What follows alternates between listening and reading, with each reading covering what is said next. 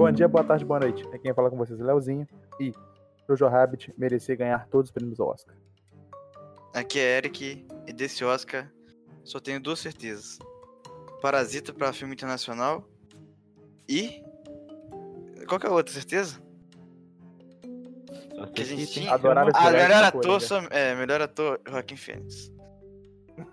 Com alta certeza é foda. e hoje temos convidado especial, Convidado especial. Felipe.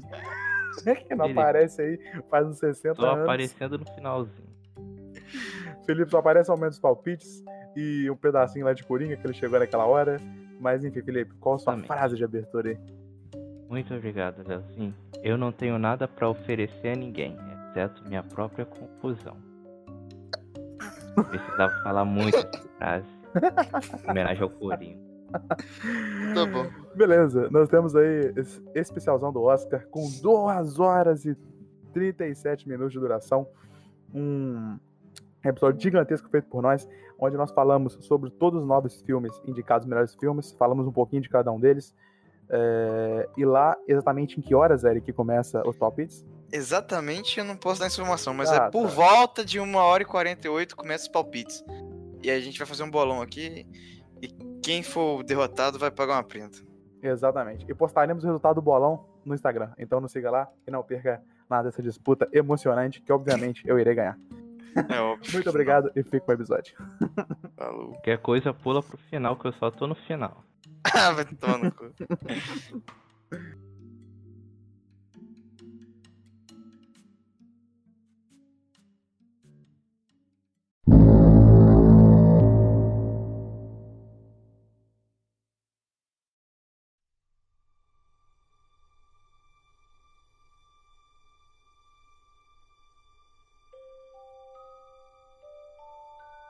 Nessa primeira parte do especial do Oscar, nós analisaremos os nove filmes indicados para melhor filme, longa-metragem, né?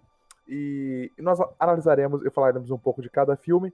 Primeiro, porque Felipe quer participar dos palpites e ele não está aí hoje. Então, nós falaremos de todos os filmes e depois será só o pa- palpite em todas as categorias, certo, Eric? Exatamente, exatamente. Então, o primeiro, Eric, o primeiro filme que nós vamos comentar aqui vai ser um comentário para você que está aí sem spoilers, ok? Nós vamos dar, não vamos dar tentar spoiler Vamos tentar não dar o mínimo de spoiler possível, né? Vamos dar o mínimo de spoiler possível pra vocês. Para que vocês sintam animados a ver esses filmes, que são filmes fantásticos, todos nove, na minha opinião. Então, Sim. começando com 1917. O que, que você tem pra falar pra mim desse filme? Eric? É, então aqui, cara, eu acho que já. Porque é que é polêmico, eu acho. Porque Ah, a minha opinião. Hum, é que o filme, assim, ele não é 10, nota 10, tá ligado? Bom, primeiro é a história, assim. Globo de. Ouro, hein, Eric? Globo, Globo de Ouro. de Ouro, né? O pessoal tá em choque. Mas, é, história inicial: dois cabos é, do exército ali de, da Inglaterra, né? Eles têm que entregar uma mensagem. Não, acho que é americano, não? Não, acho que é inglês, cara. Eu acho. Tanto faz. É Schofield e Blake, os dois cabos, nomes de ingleses, né? Eles têm que entregar uma mensagem para um outro batalhão que tá realizando um. que vai realizar um ataque. Só que esse ataque é uma armadilha dos alemães durante a Primeira Guerra Mundial.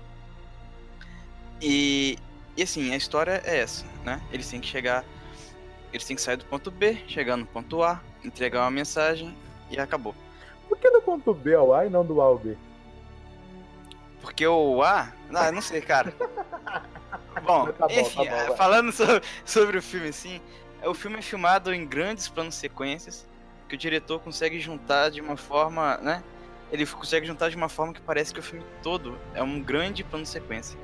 É, ele utiliza muito pano- panorâmica, tilt, qualquer outra técnica que dê movimento, né? Movimentação a partir da, da câmera, né? E lembrando que essa técnica foi o que os críticos mais comentaram quando esse filme ganhou como melhor filme no Globo de Ouro, né? É, porque você É, o tem. que mais foi comentado por esses caras foi a técnica de, de plano sequência desse filme. É, porque aqui, né, você dá pra perceber em alguns momentos do filme que há há cortes, mas o corte não é mostrado pra gente. Sim, sim. É, os mais nítidos é a parte de escuro, né, que chega. ah, quando eles vão entrar na trincheira ali e fica tudo escuro, Uhum. é, então ali teve um corte. ah, mas tem coisas que é mais sutil, tipo, provavelmente quando passou atrás de uma pilastra, é, ali deve ter tido um corte continuado do mesmo lugar. E pareceu que é tipo um plano de sequência só, né? Então hum. ele usou dessas técnicas para fazer o filme todo andar de uma maneira única, sem corte. É... E assim, eles vão é, fazendo esse plano de sequência durante as conversas e a ação do filme também, né? Juntando isso ao fato de que quase tudo ser praticamente efeito prático, né? As explosões eram efeito prático, é ainda mais foda, mais incrível ainda. É... Só que eu tenho uma crítica a essa parada do plano sequência, hum. porque eu acho que em grande parte do filme ele é desnecessário. Tipo assim, a... o papel assim que você tem do plano sequência é, às vezes ele foi tipo, banalizado em algumas cenas ali, porque não precisava ter um plano de sequência, sei lá. É, por exemplo, ele quer manter, o plano de sequência quer manter a sua atenção ao máximo em determinada cena, assim, determinada é, sequência de cenas, né? E assim, pra chegar num lugar e ele te surpreender de alguma forma, ou manter sua atenção. É, o, principal é, o principal é manter o foco, sua atenção presa naquilo, né? Sim. Mas assim, com algum objetivo, eu acho, cara. Com algum objetivo. Final. É, alguma coisa assim. É, por exemplo, tem aquela cena. É, a primeira, assim, que eu acho que foi a mais legal. É, que a gente pôde observar foi quando eles entraram numa trincheira lá e aconteceu uma explosão dentro de um, de um bunker lá que eles estavam, uhum. os alemães. Aquilo lá eu achei que foi uma cena muito bem construída, né? Porque ela vai te mantendo na, na atenção, tem toda uma, uma atmosfera um pouco mais dark e tal, e de repente acontece uma parada assim, que o efeito prático daquilo ali também foi foda, porque a, a câmera, ela não saía do, da visão. Então parecia que a gente estava lá dentro mesmo. É, então a imersão que o filme traz é grande, porém não é necessário ter o plano de sequência em todas as partes, né? Porque é, é, eles desde o início eles estão tipo andando dentro das trincheiras, né? E vai seguindo atrás, vai seguindo. E tipo assim. Eu acho que. Ele abre mão um pouco de usar fotografia, usar as cenas para imersão na história, no roteiro, nos personagens. Ele prefere usar a, as técnicas para ambientar melhor mais ainda, entendeu? A gente imergir ali né? naquele ambiente, tá ligado? É. Ah, tá. Uma coisa interessante que eu, que eu percebi durante o filme, cara, foi. Eu não sei se alguém mais teve isso, vou te falar agora. É que hum, o filme fala. parecia. Ah. Parecia um modo história de Battlefield, cara. Tá é, parecia, parecia um modo história de Battlefield. Porque tinha umas transições que parecia muito uma cutscene pra parte jogável. É, se você quiser ver ainda mais, nesse sentido de que parecia um jogo é que tinha umas partes que parecia muito Quick Time Event. É, pra quem não sabe, tipo, no jogo vai ter uma cena é, que você vai ter que responder com alguns botões pra cena continuar. Sei lá, aparece bolinha na tela, você aperta a bolinha e o cara dá um soco. Nesse filme aqui, parece que, te, por exemplo, a parte de levantar o caminhão do, do buraco lá. É, cara, ali, se eu pudesse ficar segurando bolinha, bolinha, bolinha, bolinha, parecia que quanto mais força eu fizesse, mais né? Ia sair do negócio do buraco. Aí tinha a parte da ponte, que ele tinha que ficar equilibrado. Tinha a parte do que eles ia cair lá num. É, tinha que quebrar um negocinho de madeira. Enfim, e algumas transições. E algumas transições, cara. É, chegava assim, ó. Por exemplo, tinha uma parte que a, a câmera foi viajando dentro da, da casa que o Skull, o Skull tava. Schoolfield, uhum. né? E aí a câmera vai viajando, ele provavelmente vai descendo, né, pro primeiro andar e tal.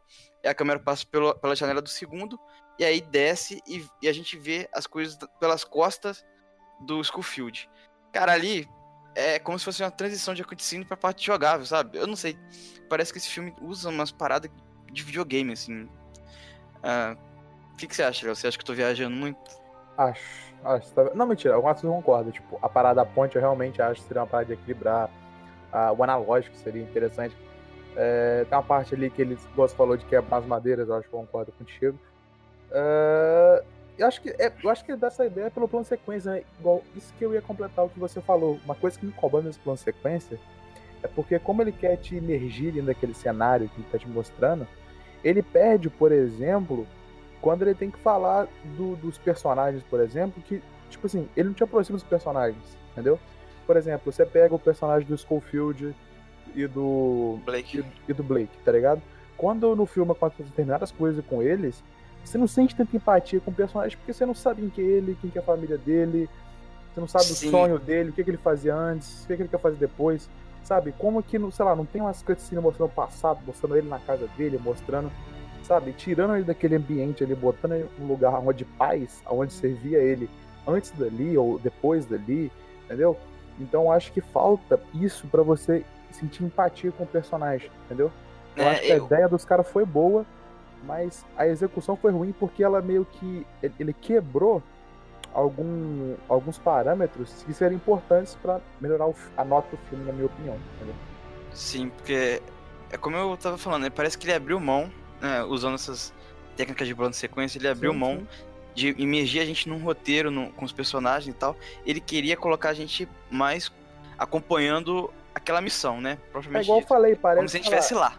É, parece que você é um soldado que tá junto com os dois, sabe? Você é o terceiro cara ali. Sim. É, então, é, assim, eu acho que a parte de aproximação dos personagens, ela nem depende tanto é, de background de personagem.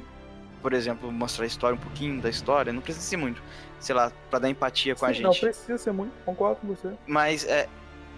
Mas assim, eu acho que o principal. A principal perca de, de aproximação foi porque a gente não conseguiu ver uma atuação, entendeu? Dos caras direito. Por exemplo, se o Blake passasse do meu lado.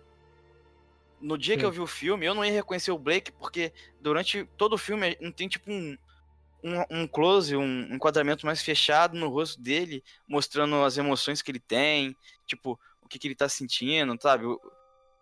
E assim, o filme tem tipo uma parte só que mostra eles conversando sobre, sei lá, uma história. O Blake tá contando uma história sobre como o cara perdeu a orelha, uma parada assim, o olho. Sim. Eu não lembro. Ali, ali a gente consegue ter um pouco de aproximação com os personagens porque eles estão tipo assim, mostrando que são humanos também, né? E é o máximo do filme inteiro. Eu acho que é, cara, assim, até Não, a parte principal, assim, que, que ocorre, sabe? Ah, ah, mas assim, é, aí pecou, eu acho que nesses pontos, cara, assim, de aproximação de personagem. Apesar de o Sc- o Schofield, eu acho que ele até atua bem, mas é, o tipo de filmagem não. ah, como é que eu posso dizer?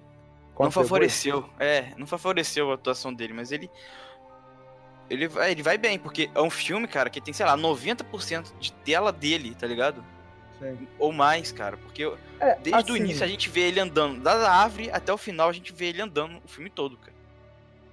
É assim, é, uma opinião também que eu tenho em relação a isso é que, assim, realmente eu acho que a atuação dele foram, foram boas, tá ligado? Os dois. Mas, é, vamos dizer assim, eu acho que não foi nada extraordinário, sabe? Eles fizeram bem Sim, aquele sim, papel de, de, de ator interpretando um soldado na guerra, sabe? Foi aquela, aquela atuação padrão que a gente vê, essa base gigantesca que a gente tem de filme de guerra, onde que a gente vê uma interpretação de um soldado na guerra. Eles foram mais um que conseguiram atingir o objetivo é, atingiram bem o objetivo, não foram magníficos naquilo que eles fizeram, mas não foram ruins, não. Conseguiu, né? Eu acho que não tira ponto por. Sim. Ah, então, mas falando bem do filme assim, a parte técnica, direção, fotografia do Roger Dickens, que já dirigiu Sicário, Blade Runner, é que é um diretor de fotografia top aí. É, a edição Top demais. do filme, ela é acima da média, assim, né? A parte técnica do filme é acima da média. É, Uhum. mas apesar do roteiro ser, é, ser simples, o roteiro do filme é simples, os personagens são simples, né? O enredo, né, que é o desenrolar da história, assim, os, os fatos que vão ruminando até o final, é legal, mas também, assim, não é uma parada que me marcou, que me deixou na atenção. É, é- é- o filme tenta te colocar nas- no ambiente de guerra, tipo assim, mostrando corpos é, no chão, colocando a bomba perto de você. É aquela parte que, que tem um monte de corpo no rio e o cara tem que passar por cima dos corpos. Então, ele tenta te ambientar e te deixar tenso, né, com aquilo. Mas eu acho, cara, que como a gente não viu no cinema, grande parte dessa imersão a gente não conseguiu ter. Sabe? Sim. A gente Sim. acabou. Aqui na nossa cidade não tem cinema decente. E não vem filme. Geralmente vem Marvel, vem coisa de comédia, até, mas. até cidade grande, né, cara? Tipo assim, você tem em cidade grande, igual São Paulo, Rio, você tem cinemas específicos pra passar esses filmes, entre aspas, cult ou mais artísticos, sabe? Porque a Mas grande é um- massa mesmo é o blockbuster, né, mano? É, mas, mesmo, é, mas esse aqui chega a ser um blockbuster também. Deve ter tido Ah. um monte de sessão por aí. Ah, É, certeza. tem os filmes cult, né? Que tem uns mais underground, assim, que eles têm realmente cinema só pra isso. Mas aqui em Itaperu, na cidade que a gente mora, não tem nada. Então, assim, como eu tava falando, não tem assim uma imersão. A gente não conseguiu ter uma imersão. Provavelmente as pessoas que viram no cinema tiveram. E o filme não conseguiu me dar atenção e tal. Eu acho que isso prejudica um pouco, sabe? É, Isso eu discordo de você. Eu, eu não sei, cara. Eu, acho que pelo plano sequência, eu fiquei vidrado na tela durante duas horas. ficou. Eu não consegui tirar o olho, velho. Eu não sei porquê. Eu acho que plano sequência, eu sempre queria ver, cara, vai acontecer alguma coisa, vai acontecer alguma coisa. Não acontecia, entendeu? Mas eu não sei porquê meu olho, eu não consegui tirar o olho da tela. Uma parada que realmente me deixou ali muito. Entretido. Exatamente. Me deixou muito entretido ali. É uma coisa interessante também na, essa, na direção dele que dava a sensação de que as coisas aconteciam independente de onde a câmera tava, né? É, por exemplo, um exemplo básico assim, sem dar muito spoiler, é quando ele joga. O, o Blake joga um sinalizador pra cima. Tipo, a câmera não mostra o sinalizador. Ele só, só mostra ele atirando pra cima. É, aí depois passa uns segundos, a câmera tá sempre girando, né? E aí ela fica ali no enquadramento que lá no fundo viu dá pra ver o sinalizador já Sim. Fazendo o papel dele. caindo, né? Caindo. É, exatamente. Então, as coisas vão acontecendo independente da câmera estar ali ou não. Então, isso é maneiro do jeito que eles fazem isso no filme. Eu acho que, assim, tem filmes de guerras que de guerra que me deixou mais tenso, sei lá. Um exemplo aqui, Guerra ao Terror, que foi um ganhador de Oscar aí. É, Guerra ao Terror deixa eu tenso pra caralho. Você tem até mesmo ah, Sniper Elite, Sniper americano também, que é do Clint, cara, que aquele filme me deixava tenso em algumas partes. É claro, a, po- a proposta é totalmente diferente de um filme de outro, a técnica de outro, mas eu tô falando assim, é, na minha experiência de filme, eu acho que não conseguiu me dar atenção. É, então, assim, eu acho que o filme, cara, ele pode até ganhar o Oscar de melhor filme, mas acho que, assim, ele deveria ganhar mais coisa técnica do que ah, o Oscar de melhor filme, porque um filme não é só técnica também, sabe? Tem a parte de, de história, de personagens, é, Hum, roteiro. O roteiro é legal, mas tá até concorrendo aí ao melhor roteiro original. Só que eu acho que, tipo assim, não é uma parada. O roteiro desse filme aqui não era pra ser. Nem tá concorrendo a isso. Eu acho que tem filmes. Deve ter filme aí melhor de roteiro do que esse, cara. É, é, eu concordo com esse ponto aí que você falou, que eu acho que o filme se baseia muito em um pilar técnico, tirar esse, esse, esse troféu aí de melhor filme. É, tipo assim, né, no- quando tinha o Globo de Ouro, o filme não tinha lançado ainda, era só pra crítica e tinha É. visto. Então acho que né, a gente não deu pra avaliar, a gente acreditou no que eles falavam pra gente. Mas agora vendo o filme, é, sinceramente eu não sei se eu concordaria no- com o Globo de Ouro pra esse filme, não, sabe? Eu acho que ele é bom, mas acho que ele perde algumas coisas. É, e voltando à parte também lá atrás, que eu falei sobre a interpretação dos personagens, do soldado, é, que eu falei que é um meio que um soldado, é, vamos dizer, a interpretação que eles atingem, uma interpretação, vamos dizer, não básica no soldado, mas a interpretação comum de um soldado de guerra, que tem muito aquele negócio de, tipo assim, eles não falam pra gente, né, desse, desse pessoal, mas a gente provavelmente acha que esses caras foram retirados das suas famílias lá, que eles foram obrigados a alistar, né, e que eles não são os militares, eles são os caras normal que foram obrigados a ir pra guerra, sabe? Tipo assim, eles não falam pra gente que se é isso ou não, mas dá a entender que seja, sabe?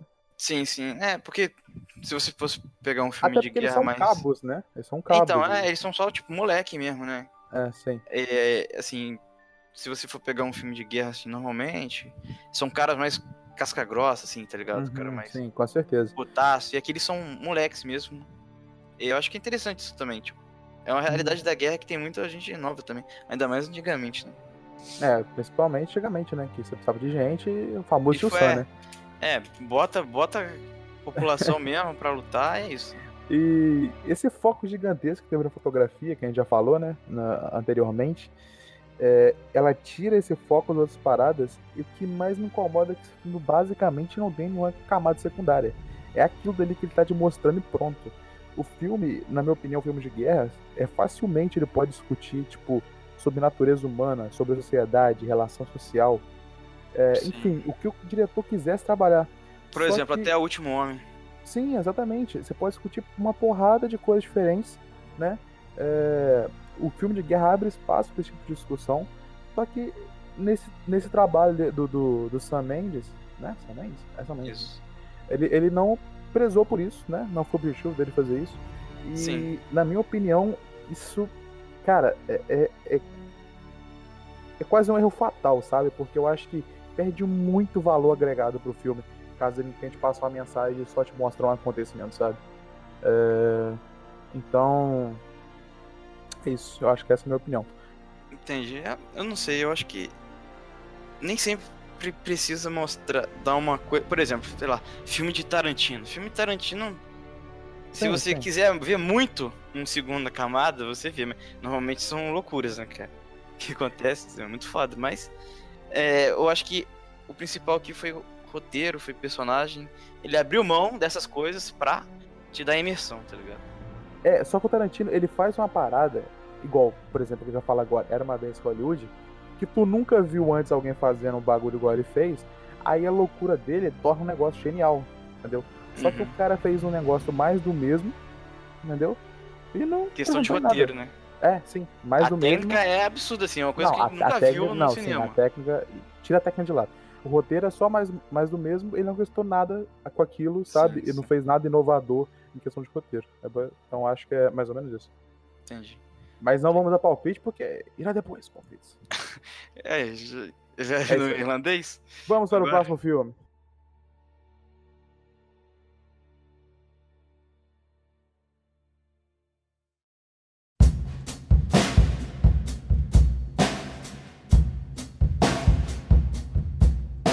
É, então agora a gente fala de irlandês, né? Nossas impressões do filme. The Irishman. É, exatamente. É, a parada é que o mafioso Frank, ele nos conta a história da vida dele. Então o filme é longo por causa disso. Né? Conta toda, né? conta toda a história da vida de um mafioso. É interessante também que esse filme é baseado no livro, né? Então ele tá concorrendo a roteiro adaptado e não roteiro original. É, do Frank Sheeran, né? Personagens. Enfim, o filme, cara, é, é incrível. E mostra a, a máfia né, de uma outra forma, que menos glorificada, né, diferente de outros filmes que a gente já viu de máfia aí, os grandes clássicos.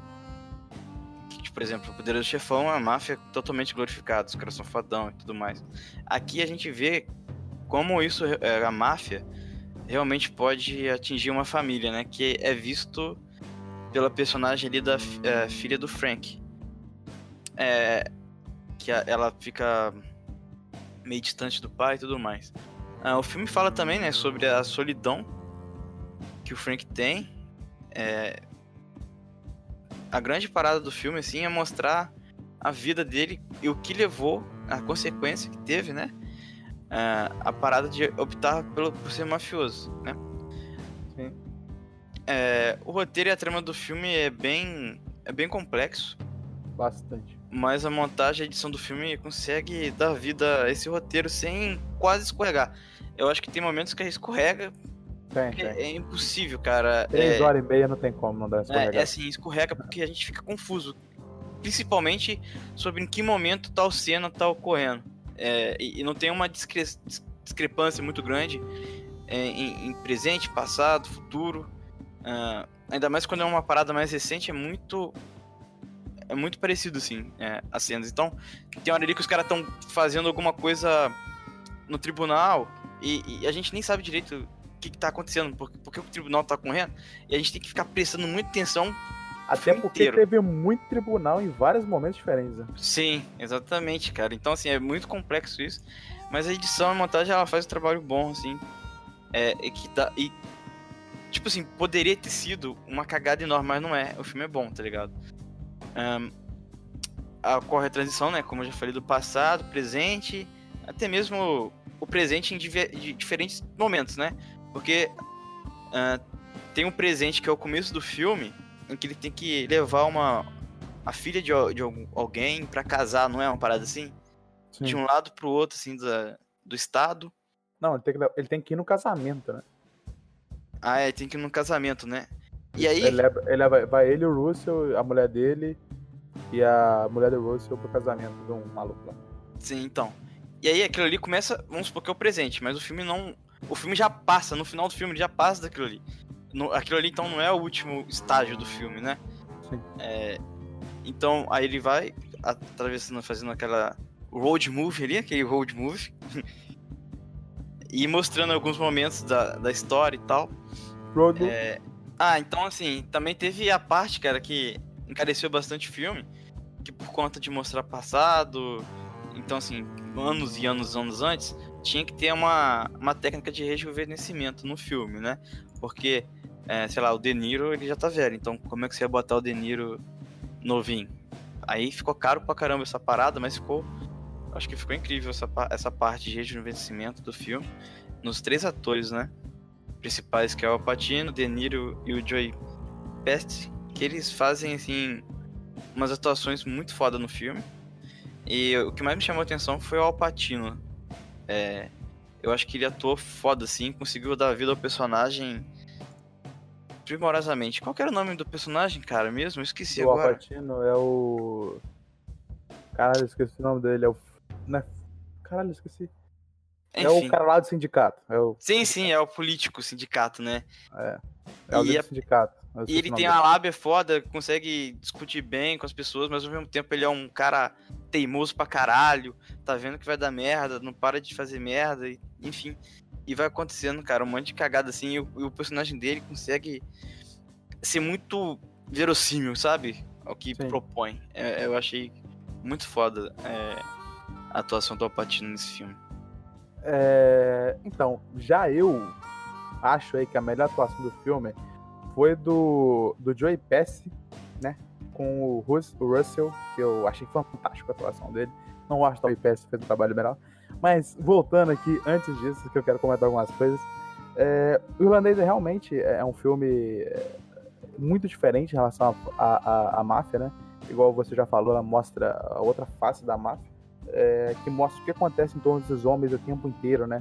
É, mostra, tipo, que às vezes é, não, você não consegue ter o controle sobre tudo, que apesar de você poder dominar, você possuir, controlar muitas e muitas coisas, uma hora isso vai chegar ao fim, vai acabar e todo mundo morre no final, sabe? Uhum. É, então, o irlandês dá uma ideia, tipo assim, acho que muito interessante, de que não importa o poder que você tenha, um dia sua morte vai chegar e você vai perder o poder do mesmo jeito, né? Mas, apesar de trazer essa nova proposta, eu acho interessante porque ele nunca perde aquele lado característico da máfia, que é aquelas mortes sangrentas, é que- e, tipo, e quando alguém, um personagem pergunta, ah, por que você matou essa pessoa, não sei o quê, tem aquela grande resposta da máfia, né? Ah, eu fiz porque era necessário. Sem qualquer ideal de moral, qualquer noção de moral que esse personagem tem, que é certo, que é errado, ele não faz diferença. Eu tive que fazer isso e é por isso esse cara morreu, sabe? Então, manter as características da máfia, eu acho que foi interessante para não perder muito o, o rumo do filme, sabe? Ah, então, eu acho que o filme também é interessante, essa extensa duração dele, apesar de deixar algumas falhas de roteiro, ela também dá detalhes importantes para algumas operações ali que acontecem com o Frank, e você vê uns detalhes mínimos ali que ele presta atenção, tá, tá ligado? E que se o filme fosse menor, tivesse menos tempo de tela, talvez não seja possível mostrar todos esses detalhes. É, e esses detalhes, quando o cara vai executar as operações, eu acho que, que qualquer esses detalhes formam uma, uma orquestra, sabe? No sentido da operação, de tudo ali tá tudo conectado ali, dependendo um do outro. Então acho que é, com maior tempo de tela, apesar de ser mais difícil de manter um roteiro conciso e fechadinho e sem falha nenhuma, é, ele dá essa possibilidade de ter um detalhamento maior em algumas partes do filme e tal, deixar uma parte mais interessante. É, há interpretações em geral ali, não deixa nada a desejar, né? Até porque é injusto falar sobre interpretação nesse filme, né? De elenco, porque, pô, Scorsese tinha uma seleção aí, né? Pelo amor de Deus, né? Sim. E como eu já falei, eu acho que Joey Pesci fez um trabalho muito bom. Ah, então, para concluir, eu acho que o Scorsese fez um grande trabalho. É, foi uma proposta diferente que surpreende nos detalhes que ela traz. Mas é igual você falou. ah, acho pesado, talvez, falar que Irlandês poderia ser o melhor filme do ano. Mas vamos ver em qual que eu Mas vou é um filme, depois. assim, com a nota altíssima pra mim. Não, pra mim também, pra mim também. Mas não sei se seria o melhor do ano. Não sei, não sei, não sei. Não sei. É, ele tem, assim, não, não chega ser furo de roteiro, é meio que uma escorregada em nos manter dentro do da história certinho, sabe? É, mas assim, geralmente filme de máfia é, tem isso também, cara. É, é filme de, é um pouco mais difícil de acompanhar, sabe? Tem que prestar muita atenção nas coisas e, e, ó, por exemplo, tem a parte que fala sobre o pintor de paredes, né? É, um, é claramente é, é porque ele é um assassino e tal.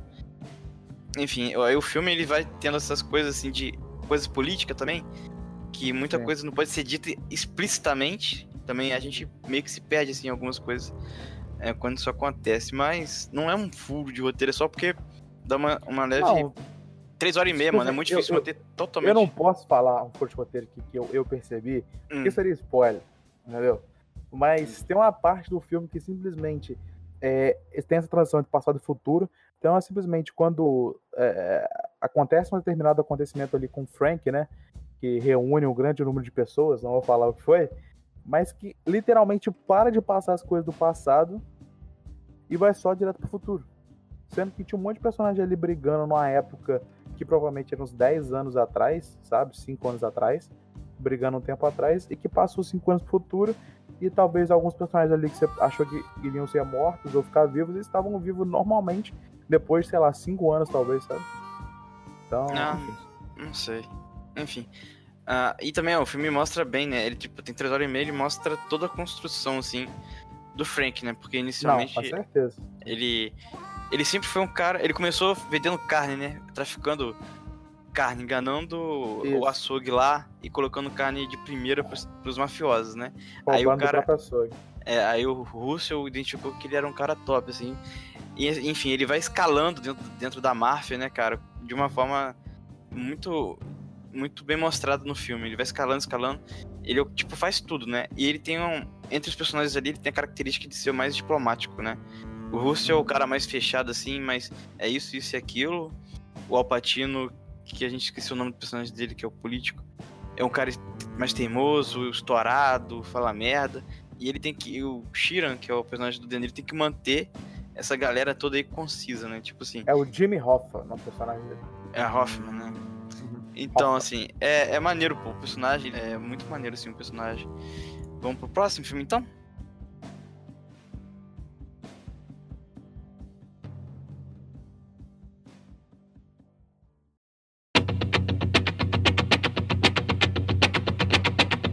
Agora a gente vai falar sobre Era uma vez em Nossa, Hollywood. Não, pelo amor de Deus. O quê?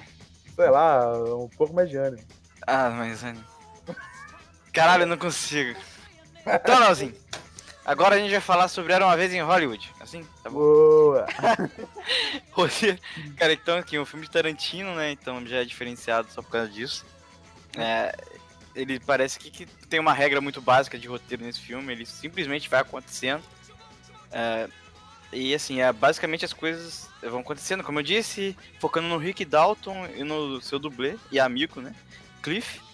Cliff Bolt, esqueci o nome. De forma resumida, o filme conta parte da história de um ator, que é o Rick, né? Após a sua era de ouro, entre aspas, o seu auge, né? De herói como. De herói em série de Velho Oeste. Então, assim, mostra como ele lida com a situação de ser um pouco esquecido, sentir inútil, de estar pegando uns papéis menores e servindo ali de. Ba de. de funcionamento pros outros atores novos que vão surgir, tá ligado?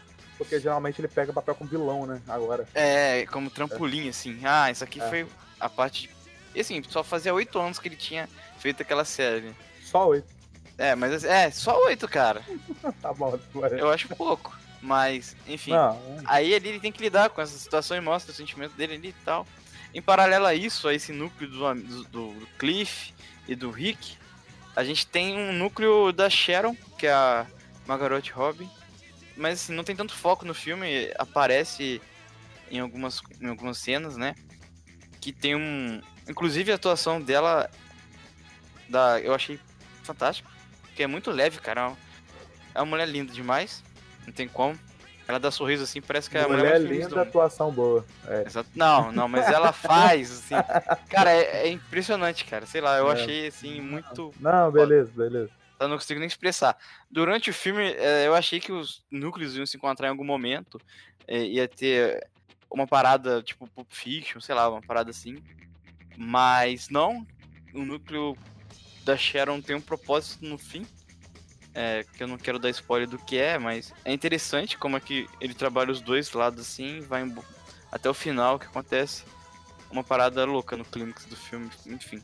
E tem um porquê daquelas cenas estarem sendo mostradas também. É o do núcleo da Sharon. É o filme assim, cara, eu achei o filme divertidíssimo.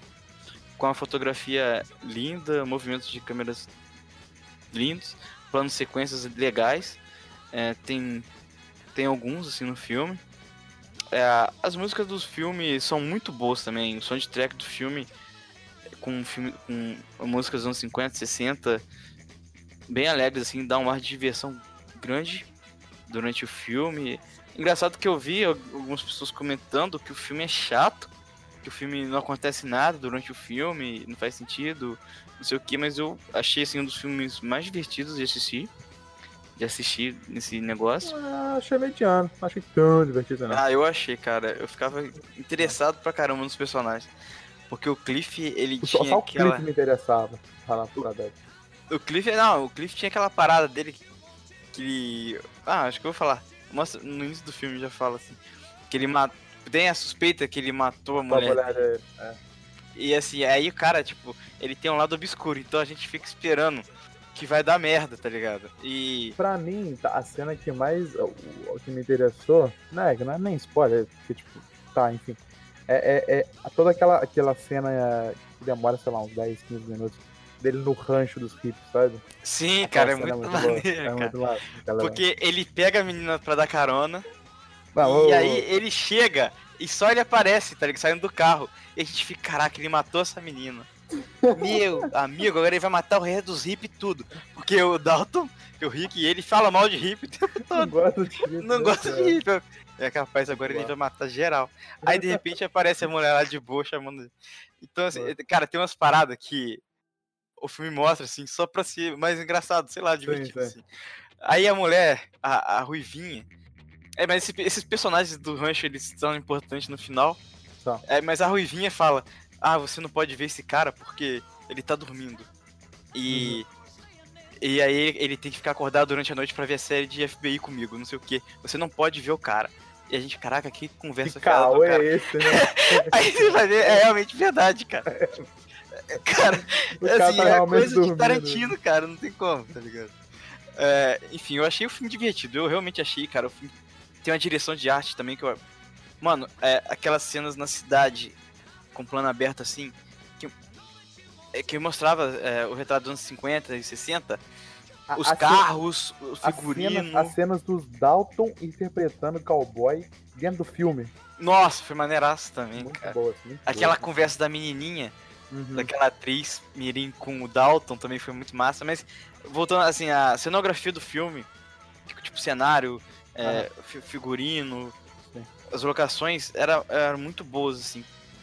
Tipo, cara, deve ter dado uma, uma trabalheira gigante pra construir aquilo.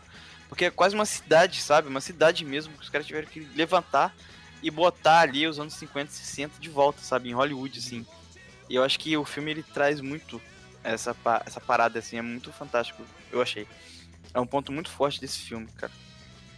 Ahn, enfim, você, você acha o que? Quer falar?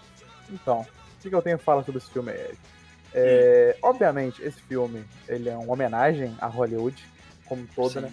Nos seus, vamos dizer, entre aspas, anos de glória absurdas, onde que Hollywood era falado no mundo inteiro. Era tipo, todo mundo só falava em Hollywood no mundo inteiro, né?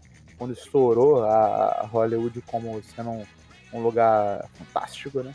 E esse também, além disso, o filme também homenageia é, é, os filmes de Velho Oeste, né? Que é uma, um tipo de filme, né? Que é ali muito comum ali na, no Hollywood durante muitos anos, foi comum. É, até que você vê críticos antigos falavam que naquela época o filme Velho Oeste era quatro filmes de Velho Oeste por semana que lançavam, sabe? Então. É tipo o filme da Marvel, assim. É, era muito filme, cara. Era muito. Curta-metragem, metragem tudo fazia a mesma coisa de Velho Oeste, sabe? É... Então, eu acho que os estereótipos também que eles botam ao longo do filme dos anos 50 e 60 também deixa essa parada muito engraçada, né? Tipo, os hippies invadindo propriedades, o dublê, ele mostra ele como pessoas agressivas, porque a, a ideia é que os dublês sabiam lutar, sabiam apanhar. Então, geralmente, você tinha aquela ideia de dublê como uma pessoa agressiva. E aqueles atores ali que estão em decadência na carreira, que estão presos num tipo de personagem, tipo o Dalton só conseguia, conseguia fazer personagem Velho Oeste, é, e que não consegue desvencilhar disso, consegue fazer um outro tipo de personagem diferente de Velho Oeste, de um desses vilões de Velho Oeste, ou herói de Velho Oeste que seja mas ele tá preso nisso. Então ele bota estereótipos interessantes, né? Que remetem bastante à época onde que isso era muito novo, né? Hips era um negócio que, porra, começou ele fazia pouco tempo. É, o dublê, com dublê, é, porra, foi mais ou menos naquela época que começou a existir também, né? É, o Cliff, a parte mais assim que mostra que o Cliff é é um cara que sabe fazer parada é quando ele vai consertar a antena Sim. e ele pula no, no muro pra subir até o teto, tá sim, tá ligado? Sim, sim. O cara vai fazendo um parkour, caralho, do nada, assim. Ele mete um parkour, assim, o Brad Pitt, né? Caralho, cara, esse cara é dublê, realmente, esse cara é foda, cara. Sim. E, e o que é interessante também Tarantino nos personagens é que os personagens são desenvolvidos e mostrados pra, pra gente, pelo menos, até onde o Tarantino quer que a gente saiba dos personagens. Por exemplo, o Rick, é, ele mostra a frustração dele como um ator em decadência. Então você sabe que ele é um ator em decadência. Você não sabe, tipo, sei lá, quem que é a mãe do Cliff, do, do, do, do, do Rick, você não sabe quem que é a mãe dele, que é o de, interpretado por DiCaprio, né? Não sabe quem é a mãe dele, quem é o pai dele, de onde que ele veio, de onde que ele vem, é, o que, que ele fazia antes de ser ator, não sabe nada dele, sabe? E ele não é um ator novo, né? Isso que é o mais interessante. E o Cliff é a mesma coisa, você sabe que ele é um dublê ali falido, que ele trabalha pro chefe dele, porque ele não consegue negócio de dublê, então ele trabalha pro chefe dele, dirigindo pro chefe dele. É, que é o Rick, né? Pra ganhar vida, né? É, que é o Rick, que é o chefe dele. E ele tem esse passado obscuro que a gente nunca sabe no filme que aconteceu. E ele é uma pessoa extremamente violenta. Então a gente só sabe os personagens. Só, o Tarantino só desenvolveu os personagens até o ponto que ele mostra pra gente. Esse foi o objetivo dele. E tipo assim, por, o Tarantino consegue você não querer saber mais, sabe? Você não precisa saber quem que é, é basta passado dos caras, sabe? Aquilo dele basta, exatamente. Mas tem filmes, por exemplo, que você fica, caralho, eu queria saber o que aconteceu, mas pelo desenvolvimento dos personagens ao longo do filme, é, talvez é, um. Tipo assim, alguns detalhes que, deve, que foram omitidos não foram, é, vamos dizer, cruciais, sabe, para o personagem continuar ali na história. É, o filme também ele não carrega nenhum, praticamente nenhum aspecto sintomático ali, no geral. É, não gera muitas camadas ali, até porque não é muito comum fazer isso. Pior que eu acho que, cara, eu senti uma parada esquisita no final do filme, cara. Porque. Porque parecia, cara. É porque assim, é um conto de fatos. Era uma vez em Hollywood. Então. Eu não sei se eu posso falar o que acontece no final. Mas basicamente, o Dalton se dá bem. É. Assim, eu fiquei com a impressão, cara, que era tipo uma parada tipo. O establishment, que, que o pessoal fala establishment, que é tipo os atores, o pessoal mais rico de, dos Estados Unidos, de Hollywood e tal, eles uhum. meio contra a, as pessoas mais pobres. Tipo assim, o, cara, a, o cara que não é da elite, tá ligado? Uhum. E no filme, parece que o Tarantino ele põe isso de uma maneira. na porrada esdrúxula assim mesmo. E no final, quem vence é Hollywood, sabe? Eu acho que isso que eu. Eu fiquei, caralho, cara. Caralho. Eu acho que ele quis falar que, tipo, os atores são foda mesmo. Esses caras são melhores. E é, porque, como acontece no final, é uma parada muito absurda, cara. Como é que o Cliff é, age, é. como é que o Dalton age. Então, tipo, esses caras, eles são um nível a mais mesmo, sabe? Sei lá. Eu fiquei com essa impressão. É, mas eu acho que talvez seja uma crítica pontual, mas não necessariamente uma formação de uma camada, sabe? E, mas eu acho que isso faz, faz sentido, até por, pela necessidade de. Necessidade não, pelo objetivo do, do, do, Tarantino de prestar uma homenagem a Hollywood. Concordo também, provavelmente agora que você falou. Eu pensei também que isso pode ser tipo uma espécie de crítica, concordo com você. Mas é, ele mostra essa, essa ficção divertida pra gente, né? Que o filme é engraçado, com um humor diferenciado, mas é engraçado. É, ele mostra a realidade ali, os estereótipos da época, também é, é um ponto é, interessante do filme. E como ele tem esse objetivo específico, né? é, O roteiro, a fotografia, o figurino, é, eles se tornam brilhantes quando eles juntam com a, com a proposta do filme, apesar de, tipo assim, o filme em si, se ele não tivesse uma proposta tão específica como ele teve, ele não seria brilhante na minha opinião, entendeu? Entendeu? Acho que sim. Tipo, se ele não fosse fazer exatamente o que ele fosse, tipo assim, se ele queria, quisesse dizer qualquer outra coisa ali, Ah, tá. Você tá fosse- falando uma outra camada, sei lá. Falar É. sobre luta de classes, que nem Parasita. exatamente, se ele fosse falar, se ele fosse além do que ele foi, ele seria uma merda, entendeu? Ele deveria ser o que ele foi, entendeu? Basicamente isso. É isso aí que eu tenho que falar. Ah, eu, eu acho que. Eu acho que esse filme vem forte, cara. Você acha? Eu acho que vem forte Acho que não. na categoria. Acho que não. Eu gostei bastante. Bem. É, próximo filme: História de Casamento. Você acha?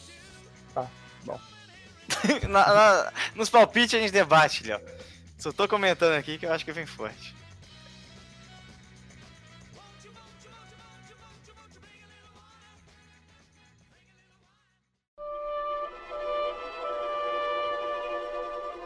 Agora a gente vai falar de história de um casamento. É história de um casamento ou história de casamento? Marriage History.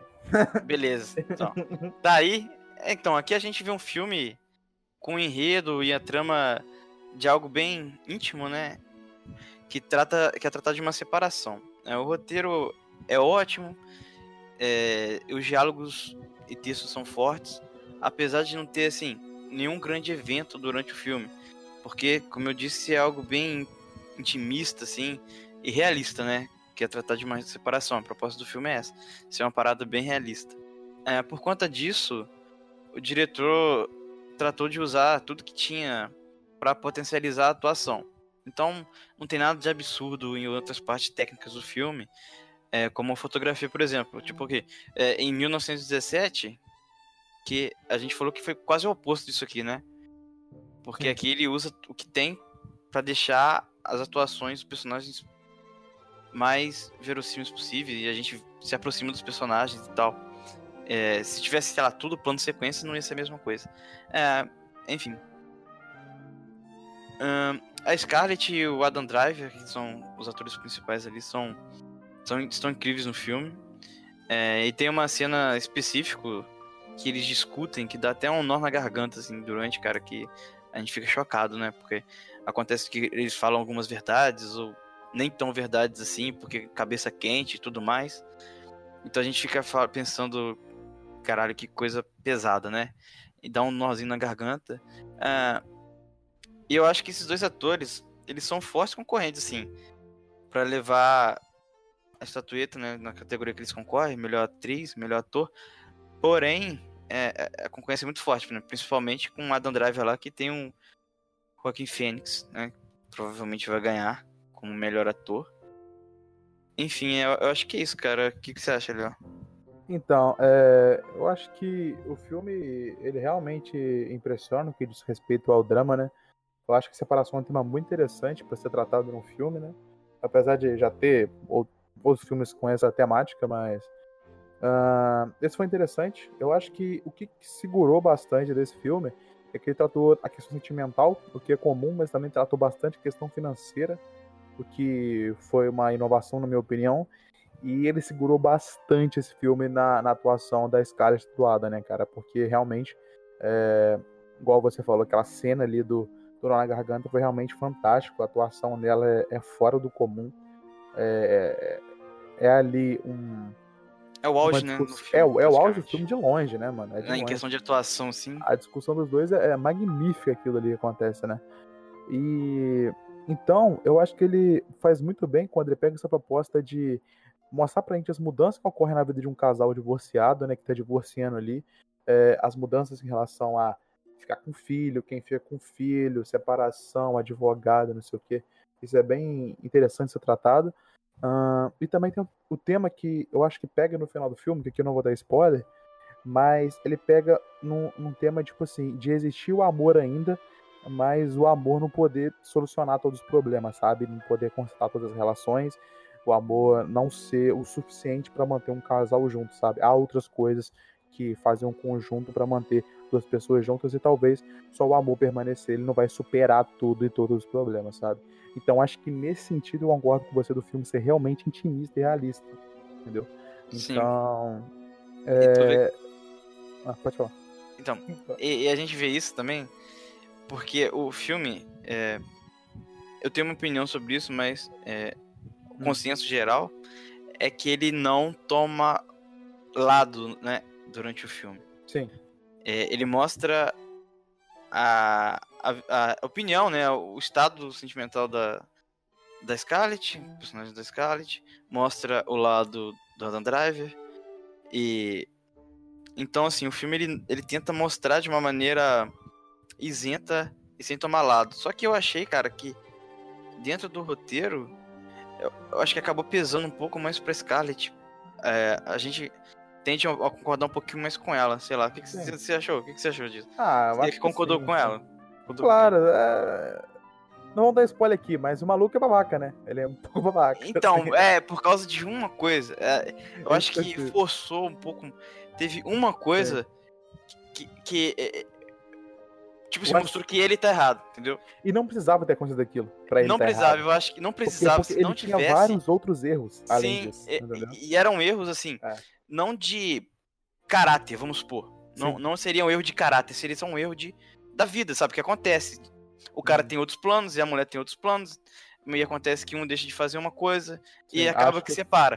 que Mas teve forçado, uma né? coisa que teve a parada de caráter e acabou que pesou um pouco pra Scarlett. Sim, concordo com você. Eu acho que não precisava disso. E é igual também que eu já ia falar sobre o roteiro, né, cara? O roteiro é realmente uma parada ali bem sólida, sem furos, o que poderia ser uma coisa excelente pra ganhar esse filme como roteiro. Eu nem sei se é competindo como roteiro, tá? competindo. Tá, acho que tá com o roteiro original. Enfim, mas eu acho que ele não deveria ganhar porque, cara, um roteiro de, de filme de romance e drama, do jeito que esse roteiro foi, é muito difícil um roteiro desses ter muita falha, muito furo, sabe? Sim, concordo. É, o roteiro tem a ver também com os diálogos e tal, como o filme é construído. Mas, é, não sei, cara, eu acho que realmente não foi nada tipo, de surpreendente, uma parada completamente inovadora. E acho difícil a pessoa, os caras terem falado miseravelmente no roteiro desse, sabe? Sim, concordo que esse filme é acima da média dos outros, de, de drama e romance. Mas ah, talvez seja pelos personagens e não necessariamente pelo roteiro, sabe? Pelos É, atores. mas quer assim, os, ah, eu acho que é pelos personagens. Por exemplo, o roteiro. Ele. O início do filme, sabe? É que um Hum. começa a falar do outro e como eles Sim. veem o outro. Sim. Ah, sei lá, cara, eu acho que tem uma. O roteiro ele usa muito bem essa questão pra mostrar que aquela relação. Tá desgastado. Não, é, é tipo, tipo assim, eles são íntimos, eles já passaram a vida toda junto e tudo mais, e, e a partir de um momento não, não dá mais, entendeu? Sei lá, eu acho que o roteiro ele consegue mostrar muito é, a partir dos diálogos e dos monólogos e não sei o que, a, a visão da, da advogada e tudo mais, é, como, como se tornou aquilo ali, entendeu? Não sei, como era antes, como se tornou. É esquisito, né? Eu sei lá, eu, Esse- eu achei bom, assim. Excelente, porém não brilhante. É isso que eu tenho pra falar e vamos para o próximo filme. Tá bom.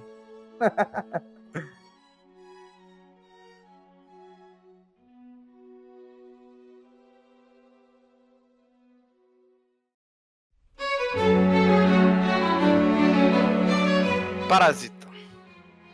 Filme de Bong Joon-ho. Ganhado do Oscar, que vai ganhar esse Oscar agora? Grande, grande Bong Joon-ho, que a gente já tem, sei lá, 300 O herói, o herói desse podcast. É, então, cara, falar sobre Parasita, né? A história, fala rapidamente, a história é sobre uma família pobre, é os, os Kim, né? Família Kim. E tem a família rica, que são os Park. E a partir de um determinado momento, a, a família pobre, ela vai ali tentando ganhar um emprego nessa, nessa casa rica e tudo mais. E vai acontecendo um monte de coisa e acaba que todo mundo tá trabalhando pros caras ricos, enfim. E aí, é, enfim, o filme fala sobre isso. O filme é engraçado e tal. Então, assim, o Parasita é um filme que eu acho sensacional. É, consegue fluir, ele consegue fluir de uma maneira tão incrível que ele navega por diversos gêneros, como suspense, drama. E eu achei até que tinha um pouco de terror ali no final, sei lá, um, um estilo de filmagem, de fotografia, um pouquinho de terror. É, mas assim, o filme dá clara ênfase na comédia, né? Principalmente o primeiro e metade do segundo ato, assim, são comédias. É, e assim, é muito engraçado, cara, é muito engraçado. Eu achei o filme muito engraçado. É, e assim, a direção dele é sensacional, a fotografia também é ótima. E algumas partes ela fala pelo filme, assim, né? Que é, a fotografia tem essa função também de, de não ser apenas um aspecto bonito, ela tem que mostrar alguma coisa além de ser bonito, né? É, as cores dos cenários têm significado, o tamanho do ambiente tem significado, assim. Eles moravam numa casinha apertadinha, e quando chega na casa dos ricos é um espaço aberto, a filmagem é um plano aberto, você percebe que eles estão tipo mais à vontade, né, cara? Então assim, a forma a, então assim, é os personagens, tem muito personagem, mas eles são bem trabalhados. É, isso tudo transitando entre os gêneros, né? Que eu acho mais incrível nesse filme, como ele consegue ter a medida certa dos gêneros.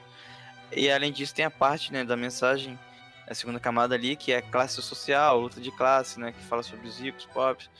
Sei lá, a, às vezes os pobres também não são tão coitadinhos ou vítimas. Os ricos não são tão babacas ou ingênuos, ou pode ser que seja, sabe? Então, assim, não é uma coisa única, né? Singular, a opinião das pessoas, pobre, coitadinho, vítima, enfim. Ah, então, como sempre, o filme do Bong Joon-ho com uma pegada de comédia e crítica social, né? que já é característico. É, então, é, eu concordo com o Eric. Eu acho que esse é com certeza um dos melhores filmes do, do diretor. Uh, ele deixa sua marca aí, como o Eric falou, né, de fazer social através da comédia, da ironia, que apesar de não ser uma coisa realmente inovadora, né, porque tem vários filmes que fazem isso, ele é fantástico a forma que ele faz, porque a forma que ele faz, ela traz uma leveza muito grande pro filme, o que torna alguns acontecimentos que ali que ocorrem durante o filme até despretensioso. Então, quando ele vai jogar a crítica social em cima, ele vai fazer a crítica que ele quer fazer em cima do filme, ele é mais impactante ainda, porque você está meio que descontraído ali, despretensiosamente assistindo o filme, até se divertir, achando engraçado alguns acontecimentos. E quando vem aquilo dali, ele realmente vem é, com impacto muito maior, né? Isso é, é, uma, é uma técnica muito interessante que esse diretor utiliza. Uh, então, a fotografia também desse filme, ela é, ela é fantástica, né, cara? ela não é sutil no que ela quer te mostrar, ela vai jogando na sua cara o que tem que acontecer e quando te joga por essa parte despretensioso e do nada a parada impactante, aquilo fica muito maior com a fotografia. A fotografia realmente tem um trabalho é, magnífico aqui, né? Uh, uh, então, para mim, né, o, o mais fantástico desse, do, do Parasita é o que? É como ele fala, como o diretor quer falar para você da diferença social né? Da pobreza, da humilhação, da desgraça. Só que ele fala isso de uma forma sutil. Por que ele fala isso de uma forma sutil? Porque os personagens que estão ali, eles não choram, eles não reclamam por estar na pobreza, na desgraça, na humilhação. Eles se adaptam àquilo que acontece com eles e eles aceitam aquilo como sua realidade. É, apesar deles quererem mudar em alguns momentos ali do filme, você não vê realmente eles se lamentando por aquilo, né? Então, os personagens, no primeiro momento é, ali da, do filme, você vê que eles não são gentis, aquele, esses pobres, esses humilhados, eles são gentis, eles não são boas pessoas. Ele não é alguém que você torceria para ter um final feliz, sabe, na, na, na, vida. Porque eles têm, eles têm completa noção, né, da, da natureza deles, do que eles são, do que eles fazem para sobreviver, das artimanhas que eles aprenderam ali para ficar vivo. E mas você também talvez não julgue o que eles fazem, porque aquele é o único meio que eles encontraram de sobreviver através dessas artimanhas que eles mesmos fazem. Então é interessante como ele fala da pobreza com os personagens que você, apesar de se aproximar deles, você realmente acha que eles são canalhas e que eles usam o que eles sabem para viver. Chamar atenção porque você falou, parada da comédia, cara, em todos os filmes bons que a gente viu, a gente já viu todos, eu acho, né? falta um. Uh, a comédia acaba que aproxima a gente dos personagens, né, cara? Sim. A gente Não, fica coisa natural, amigos né? dos personagens, a gente ri com eles, tá ligado? A gente... Uhum. E aí, cara, E com como- eles e deles, né? Sim, exatamente. Aí, quando vem a parte. Em todos os filmes, quando vem, é o baque é maior, né? Sim. Tirando o Expresso da Manhã também, né, Léo? Que fala sobre classe social. É um outro filme do, do Bong Joon-ho que aborda esse Já tema. comentado nesse podcast. Exatamente. Já tem um podcast dele junto com o Okja. É, ele é o filme menos engraçado do Bong Joon-ho e fala também da, das classes sociais, apesar de que lá é muito mais explícito do que dentro no filme Parasita, né? É, e... lá também a comédia é bem explorada também, né? Tem comédia, É. mas não é um negócio tão grande assim. Então, é, é, a parte de fotografia que eu tava vendo, eu achei na internet um, um cara falando, cara, que eu não tinha percebido, eu acho até difícil perceber, mas a sutileza que, que a fotografia tem em alguns momentos é quando ele mostra. é, no filme tem aquela parada que o Parque, o Sr. Parque falava sobre os. é, atravessar a linha, né? Ele fala, ah, o Sr. Kim às vezes ele, ele fala algumas coisas e tal, só, mas ele nunca atravessa a linha. Que seria tipo assim, a linha que separa os pobres dos ricos, sabe? Sei lá, ele fala que o Kim é, é cheira mal, não sei o que, mas ele acaba que não atravessa a linha. Ele sabe o seu lugar, né? Basicamente assim. Ele é, ele é mais pobre, ele sabe seu lugar, então ele não se intromete em coisas que não deveria. O filme fala dessas coisas através dessa linha que o Park diz. E na fotografia, quando ele pega, por exemplo, aquele o, o menininho, o personagem principal, conversando com a mãe rica, lá atrás sempre tem alguma coisa dividindo os dois personagens, sabe assim? Ou, ou é uma linha de uma, uma planta alta e divide os dois personagens.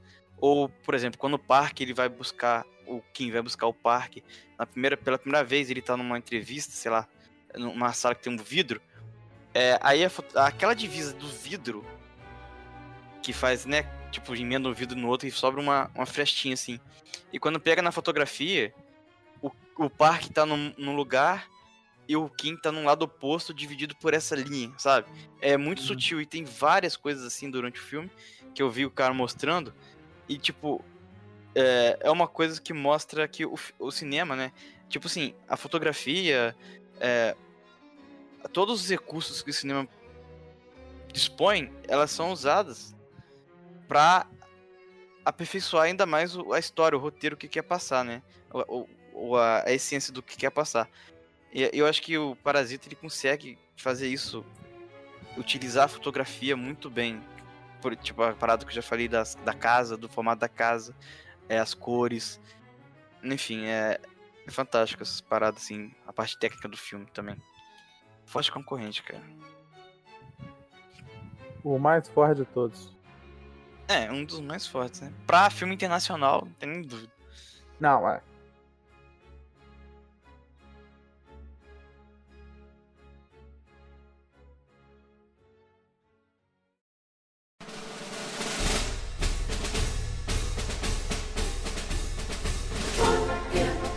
E agora a gente vai falar de Jojo Rabbit. Grande, grande filme, cara. Surpresa absoluta esse filme, que é muito bom, cara. Ah, Maravilhoso. Maravilhoso. É um filme, cara, simplesmente lindo, emocionante, engraçado. E conta a história do garoto chamado Jojo dramático. Betzler. Dramático, dramático. Jojo Betzler, de 10 anos, que vive em Berlim, aparentemente, não tenho certeza, mas eu acho que sim. Que é, é fantástico, fanático pelos ideais nazistas e vai ao, ao acampamento de Hitler para aprender a ser um soldado é, nazista, né? Que é o filme que ocorre durante a Segunda Guerra Mundial. É, inclusive, seu amigo imaginário é o próprio Hitler. né? Ele tem um amigo imagináriozinho, ele tem 10 anos, enfim. E é o Hitler, né? E interessante, cara, que o Hitler, cara, é o. É o diretor, sabia? Ah, Taika é? Wai- Sabia não? Waititi é o, o diretor que interpreta, cara. Então, assim, é, é muito foda isso também. É, porém, a mãe, a Rose, que é a Scarlett Johansson, grande Scarlett Johansson, mantém secretamente uma judia chamada Elsa escondida na casa. E ele descobre, né? Então, assim, essa é a história, a premissa do filme. O roteiro é excelente, com um texto bem forte, com mensagens claras. Às vezes com um tom de sátira, às vezes com um tom tra- trágico, dramático. Às vezes a mensagem é sutil, é, com personagens coadjuvantes bem fortes, cara. Eu achei os personagens coadjuvantes bem marcantes nesse filme. É, diferente de 1917. Vamos, vamos chamar de hater já desse filme. De tanto que eu falo. aqui, e aqui acompanhamos principalmente a evolução do Jojo, cara. Como criança, assim. Porque. É, e além disso, a gente vê o nazismo através de uma criança que é criativa e que deveria estar fazendo outra coisa, menos ser um soldado tá, alemão e odiar judeus, sem nem saber claro, por quê. Claro que não. É, e ele tenta criar motivos, né? Tipo assim, parece que durante o filme ele tenta criar motivos para odiar judeus, sei lá, porque ele não, Sim. ele não sabe realmente o que, qual que é a diferença, por que, que são É- diferentes. É a aí inocência tem que inventar várias coisas. com, a simulação nazista, né, mano? Sim, exatamente. E aí ele É fala louco. que judeu tem chifre, não sei o quê. E acaba que sendo engraçado, porém é esquisito também, né? Uma parada. Ah, e assim, o Jojo, Jojo, sei lá, é um menino muito bondoso, ingênuo e bem filhinho de mamãe, né? Que ele, Sim. ele usa o mesmo pijama da Scarlett, a Rose, pra dormir, cara. Tipo assim, ele precisa da mãe pra amarrar o cadastro dele. Então, assim, é uma criança muito, muito filhinho de mamãe. Como é que esse cara seria um soldado, né? Uhum. É, eu achei também as as atuações desse filme incrível. É, a Scarlett faz uma mãe alegre, despojada, divertida. É amorosa, inclusive é com o Jojo e com a Elsa também, que ela tá ajudando. É, a atuação do. do Jojo, do, do, do ator, é o Roman Griffin. Eu achei também muito legal. É, eu acho que a atuação dele faz a gente gostar do Jojo durante o filme todo, apesar de às vezes ele fazer umas cagadas, sei lá, ele agir de uma forma Vacilar. É, vacila um pouco, vacilada. Mas a Mas gente o melhor gosta personagem dele, não é o Jojo, não. É o York. York. O melhor amigo dele é muito bom, cara. Não, e a montagem do filme é muito boa, cara. Que melhora ainda mais o roteiro do filme.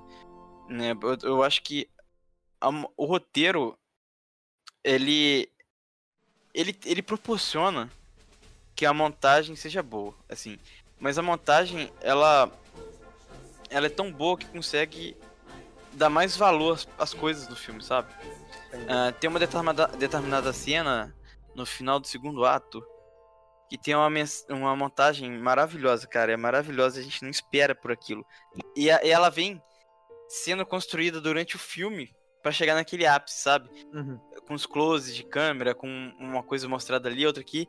E aí a montagem na cena que vai mostrar uma determinada coisa é uma cena assim que a gente, caralho, é, é isso mesmo que aconteceu? A gente fica, né, um esta- extasiado, sei lá. Ah, é o soundtrack também, as músicas do filme são, são ótimas.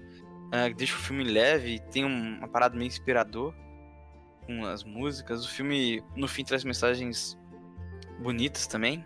E termina. Cara, o, o fim do, do filme é tipo eles dançando, né? Sim. É maneiro pra caralho aquele final ali que eles não falam nada, sabe? O Jojo e a, e a Elsa. Eu acho maneiro pra caramba aquele final, tocando a, a música de tema, sabe? Uhum. Eu acho que é o filme, cara, que se eu pudesse dar nota 10 eu dava. Mas eu tô dando, eu posso, então nota 10. É um um dos melhores filmes do Oscar pra mim, cara. É um dos melhores, assim. É, Sim, é difícil ganhar, mas é, a minha torcida aqui, se, se ganhar vai ser incrível, cara. Deveria ganhar. É, eu acho que, com certeza, esse filme aborda nazismo de uma forma diferente, né? Como você já tinha falado. E eu acho muito interessante esse abrigo de judeus, entre aspas, aí, né? Que os alemães faziam, porque isso é realmente fantástico quando o, o diretor põe isso, porque isso realmente condiz com a realidade, né? Na Alemanha nazista, realmente existiam esses alemães que eles abrigavam os judeus, né? E os mantinham eles escondidos dentro da própria casa, né? é, até ali passar aquele período que eles achavam que ia acabar, é, tipo, em pouco tempo, né? Isso me lembra muito um livro é, chamado Diário de Anne Frank, né? Quando eu vi o filme, eu lembrei do livro, porque o livro conta sobre a Anne Frank, né? Que é uma menina que ela cresce com a família dela no, no, num esconderijo ah, dentro da casa alemães, né? Ela- era judia, morava na Alemanha. Aí ela fica nesse esconderijo durante anos, enfim, depois ela é capturada no esconderijo, mas enfim, tem essa ideia de alemães ajudando judeus, sabe? É, a, a se esconder do exército nazista. E, É. Nem, nem todo alemão é nazista, né? Sim, exatamente. E, e outra coisa também que o filme é muito interessante é que ele conta com a mesclagem muito grande de emoções, em alguns momentos engraçados, entre aspas, né? Que você ri, algumas. Eu, pelo menos, ri umas piadas, vamos dizer. eh, contra os judeus, né, cara? Que faz umas piadas, tipo. Que, que é, tipo, necessariamente pra atacar judeu. Só que você ri, mas você não quer rir, tá ligado? Porque é tipo uma piada racista. Enfim Uhum. é foda. Mas ele, quando ele mescla os momentos engraçados com momentos sérios pra caraca e tensos, né? Onde aquela drama toma conta completamente do filme. Então, é. é Tem uma quebra momento- às vezes, né, cara? Sim, Tipo, tem uma quebra do nada. Cinco assim. segundos antes, tá, você tava achando tranquilo, tava rindo, e de repente mostra uma parada assim que a gente fica, porra, que merda. É Alemanha nazista, né, cara? É, então, e, esse- e essa, e essa mudança, né, desses gêneros, essa mesclagem das emoções ao longo do filme, é, ela, ele divide a graça, né, entre o absurdo de uma, de uma, da ingenuidade de uma criança influenciada pelo nazismo a odiar judeus, e aquele modo irônico os alemães tratam as crianças e as crianças pra guerra, né, porque o treino das crianças pra guerra é realmente um negócio engraçado e irônico, né, mano. É, durante vários episódios do filme, e então a, a mesclagem vai tendo umas mudanças muito bruscas durante o filme, que vai quebrando várias, vários momentos ali, é, várias. ah, vários pontos ali do filme que vai quebrando e vai construindo uma, um, um roteiro meio realmente fantástico. Ah, o Joe Rabbit também ele conta, eu acho que com cenas muito fortes, tirar o fôlego, né? Ah, sem dúvida o trabalho do roteiro é absurdo para fazer essa transição entre os gêneros ali das cenas. E ele consegue tirar pra você de vez em quando ali, né? Com esses modos engraçados que eu citei, um riso de canto de boca, né? Periodicamente, entre esses um minuto e é, uma hora e 49 minutos de duração do filme. Ah, então, acho que o papel importante desse filme também é, ele é mostrar o, o nazismo uma forma descontraída, colocando meio que uma ideia de idiotas no nazismo, sabe? O que me lembra muito do Memórias do Assassino de Bong Joon-ho, quando ele bota aqueles policiais que eram da ditadura, né, como os realmente imbecis, sabe? Então, essa forma descontraída, talvez, é, é, de, de, de colocar o nazismo, ela dá essa ideia de idiotas pra eles, o que é uma parada interessante, né? É, é um jeito diferente de, de, abordar o nazismo em um filme. E eu acho que outro papel importante também desse filme, mostrando esses alemães que, que ajudavam os judeus, é mostrar, tipo, que nem todo alemão é nazista, né? Porque Aham. um ponto é que ainda hoje tem uma discriminação com, com alemães, tá ligado? Tem uma porrada de gente babaca que chega na Alemanha e manda o Heil Hitler pros caras, sabe? Então, é, eu acho que é importante, o filme faz um- uma missão importante ne- nesse papel. E eu acho que vale ressaltar, cara, é, um personagem que, na minha opinião, foi fantástico também, além do que você citou, foi o Coronel, né? Que ele ajuda duas vezes o Jojo no filme e, e que ele ressalta a ideia de amizade, né? Um, um amor entre os amigos ali e o apreço ele ser maior do que esse amor pela nação, né? Do que seu pa- patriotismo. Então, esse coronel aí, até a última vez do filme, é fantástico as vezes que ele ajuda o Jojo. E você vê que talvez a relação das pessoas ali, ele quer mostrar que talvez a relação das pessoas seja maior realmente do que um amor incondicional pela nação onde eles estão, sabe? E o ódio Uhum. pelos judeus. Mas esse. Então, esse ator, esse personagem coadjuvante, né? Ele Coadjuvante. é bem maneiro, cara. É, Não, é fantástico o personagem. ele é- então, por isso que eu acho que esse filme aqui, eles, eles usam os personagens que tem muito bem, tá ligado? Sim, sim. E assim, eu acho que ele, nesse- nessa parte do coronel tem uma mensagem mais sutil, que seria dizer que o coro- esse coronel, ele é homossexual. Eu acho que o filme quis botar dessa maneira muito sutil assim, que a gente pode imaginar que os dois ali, aqueles amigos ali, eles tinham uma relação. Porque tem uma determinada parte que o cara leva pastores alemães, literalmente, um monte de pastor. E aí o cara vai brigar com ele, sei lá o que, o cara fica meio assim. Mas Ah, sabe por que isso faz sentido? Parece que Porque, começam na DR, tá ligado? porque pastores alemães, na Alemanha, são só pastores. São só pastores, exatamente. E aí, cara, tu vê. Parece que tem uma relação ali que é, é um pouco além da amizade, assim. Diz que eles se, se colocam naquela cena, eles chegam perto um do outro, assim e tal. É, e, e esse intuito de, dele ajudar o Jojo, porque sabe que o Jojo é, tem, tem a ver também com o negócio de judeu e tal, é, é, significa que ele. Porque nazismo também caçava homossexual, né? Então ele também, além de ser um coronel, ele tinha essa parte oprimida dele. Que ele. E, assim, ele não concorda com isso e ele ajuda o Jojo. E uma parte que eu acho que é fenomenal que é quando ele altera o uniforme dele, parece um, uma parada meio de. Um pavão, né, cara? Um pavão, é. Como é que. Um drag queen, basicamente, cara. Sei lá, tá ligado? Bom, cara. Então é assim, cara, eu acho que o filme ele traz mensagens, tem, tem umas paradas de texto, assim, uma- umas conversas muito boas entre, entre a mãe, a, a, a Rose, é, falando com o Jojo sobre, sei lá, amor, sobre apaixonar, um dia ele ia sentir isso, são, e tem a parte da Elsa falando com o Jojo sobre algumas coisas que a, alterava o tom rápido, sabe? Tinha coisa Sim. que ela permitia, tinha coisa que ela não permitia de ser falado. E ela tinha tolerância com o Jojo porque sabia que era só uma criança, tá ligado? Uhum. Então eu achei que o filme, ele. É fantástico aquele filme aqui. Sim, é realmente muito bom. Concordo plenamente.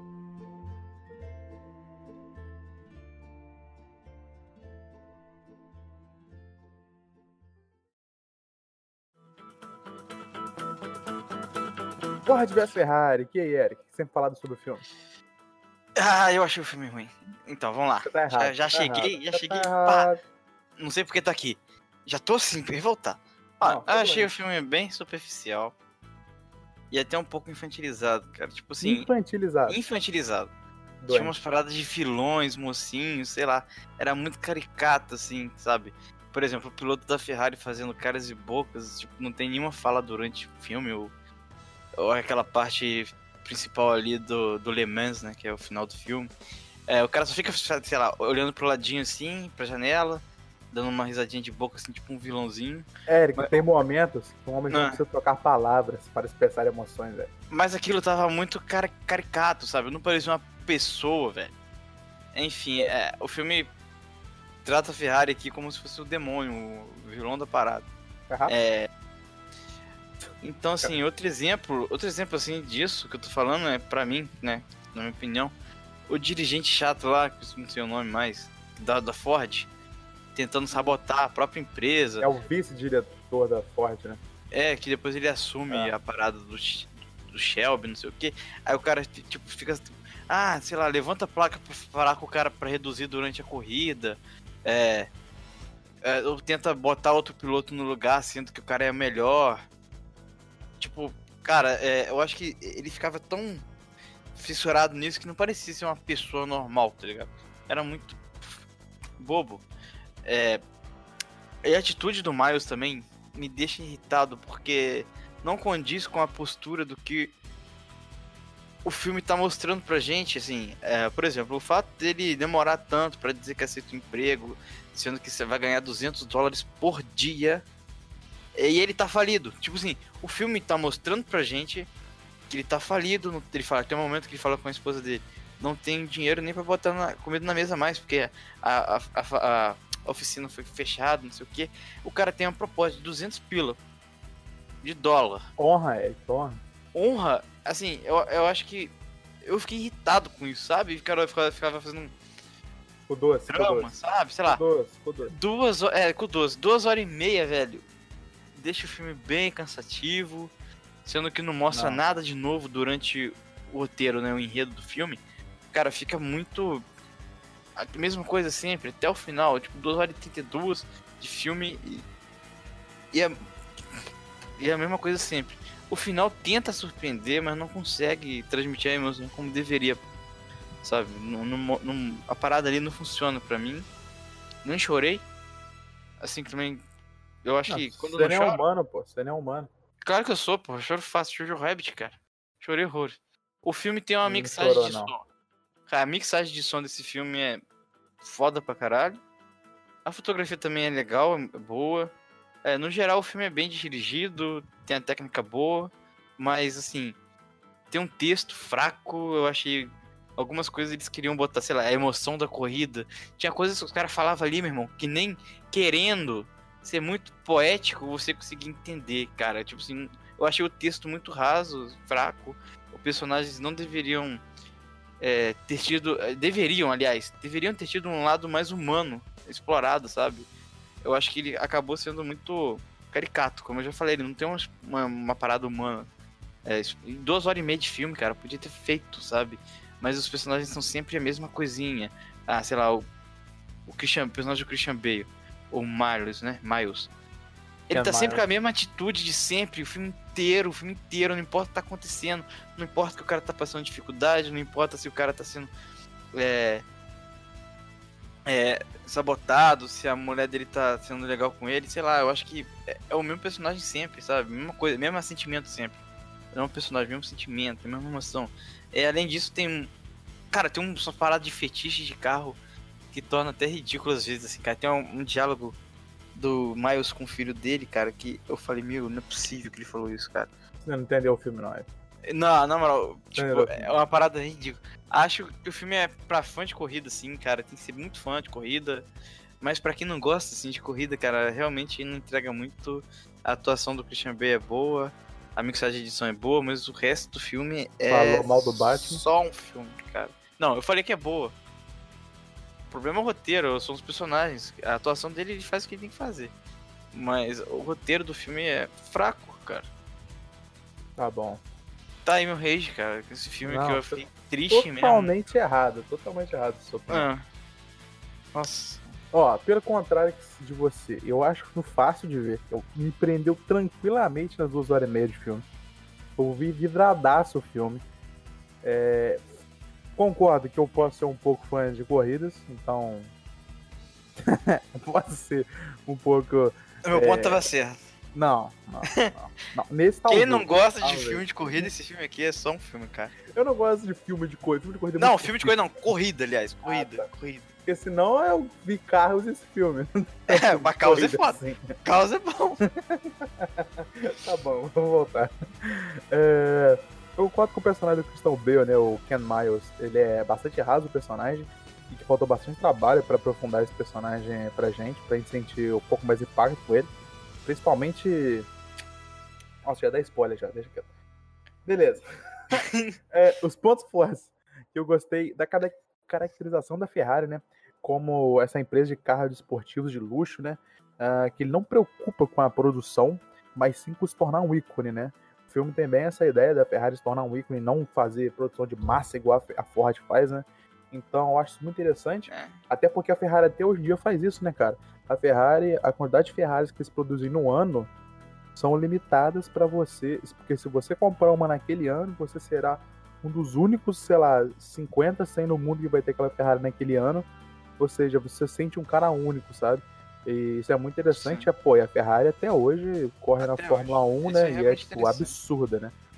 É, a direção da Ford também é muito interessante, né? Que é essa empresa escrava do capitalismo americano, né? Que faz tudo para aumentar suas vendas, né? Eles começam a correr para aumentar as vendas dele ali, né? Para eles se tornarem um símbolo de vitória também, competindo com a Ferrari. O que é uma parada muito interessante. Até que tem aquela cena no começo do filme que não é necessariamente um spoiler, porque aquilo, enfim, virou uma ponta solta no filme só para dar uma ideia de capitalismo. Que chega o dono da Ford, né? O Henry Ford II, e fala para amanhã todo mundo aparecer com a ideia na mesa dele, né?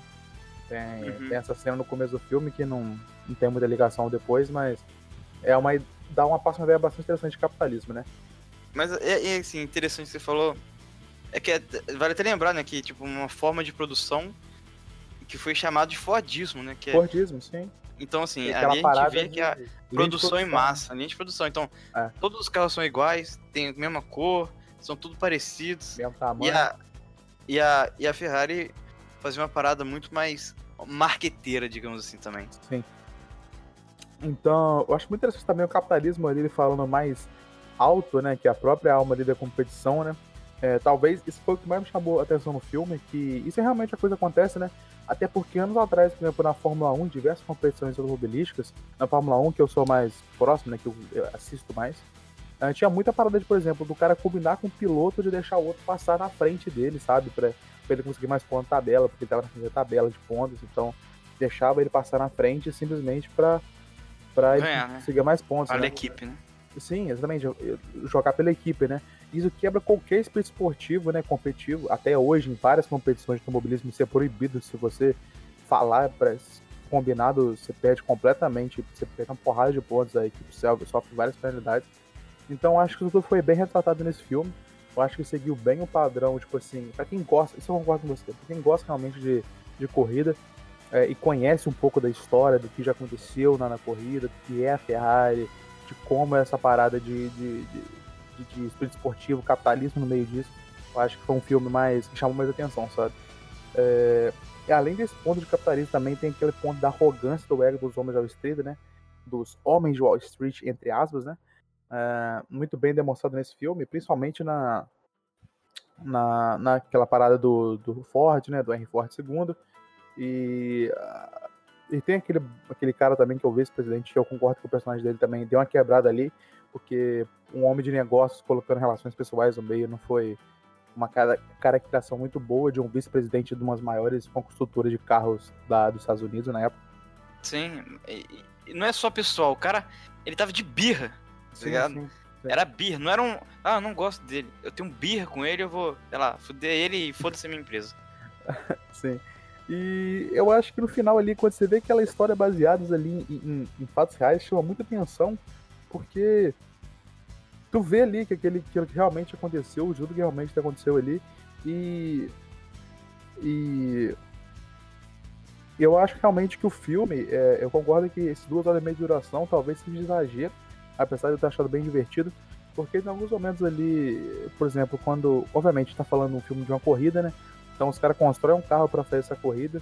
Tem alguns pontos ali de corrida ali que foi muito mal interpretados. A própria, a, a própria corrida final, a La Mans, né, que eles participam, é muito grande, sabe? Muito grande as cenas. Ah, não, acho que elas foram fantásticas ali, a fotografia dele foi muito boa. Sim, a montagem durante a corrida sim, era muito boa. Muito boa, mas. Ma mas extensa, no filme é muito grande, né, cara? Sim, sim. Cansa, sim. velho. Assim, Cansa. Uma corrida, é uma corrida de 24 horas na vida real.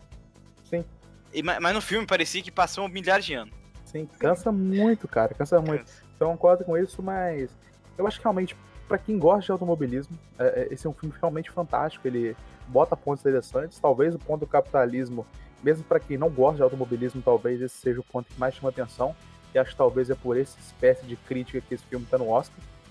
É... Sinceramente, igual você falou, é... talvez de todos os filmes que estão no Oscar, esse é o que mais, quando eu vi a lista, o que mais me impressionou foi esse, sabe? É.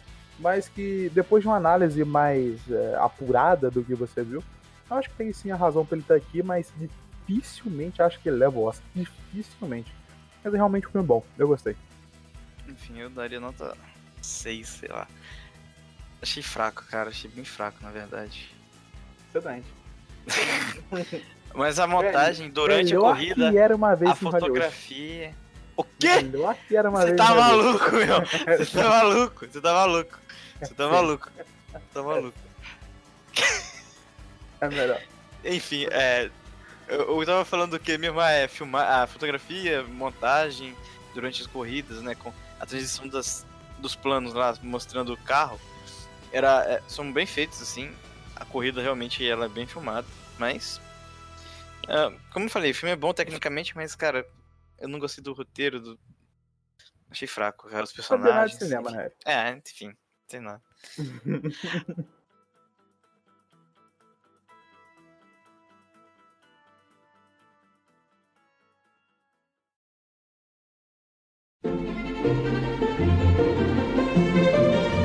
Adoráveis Mulheres, ou em inglês Little Woman, ok? Pra você.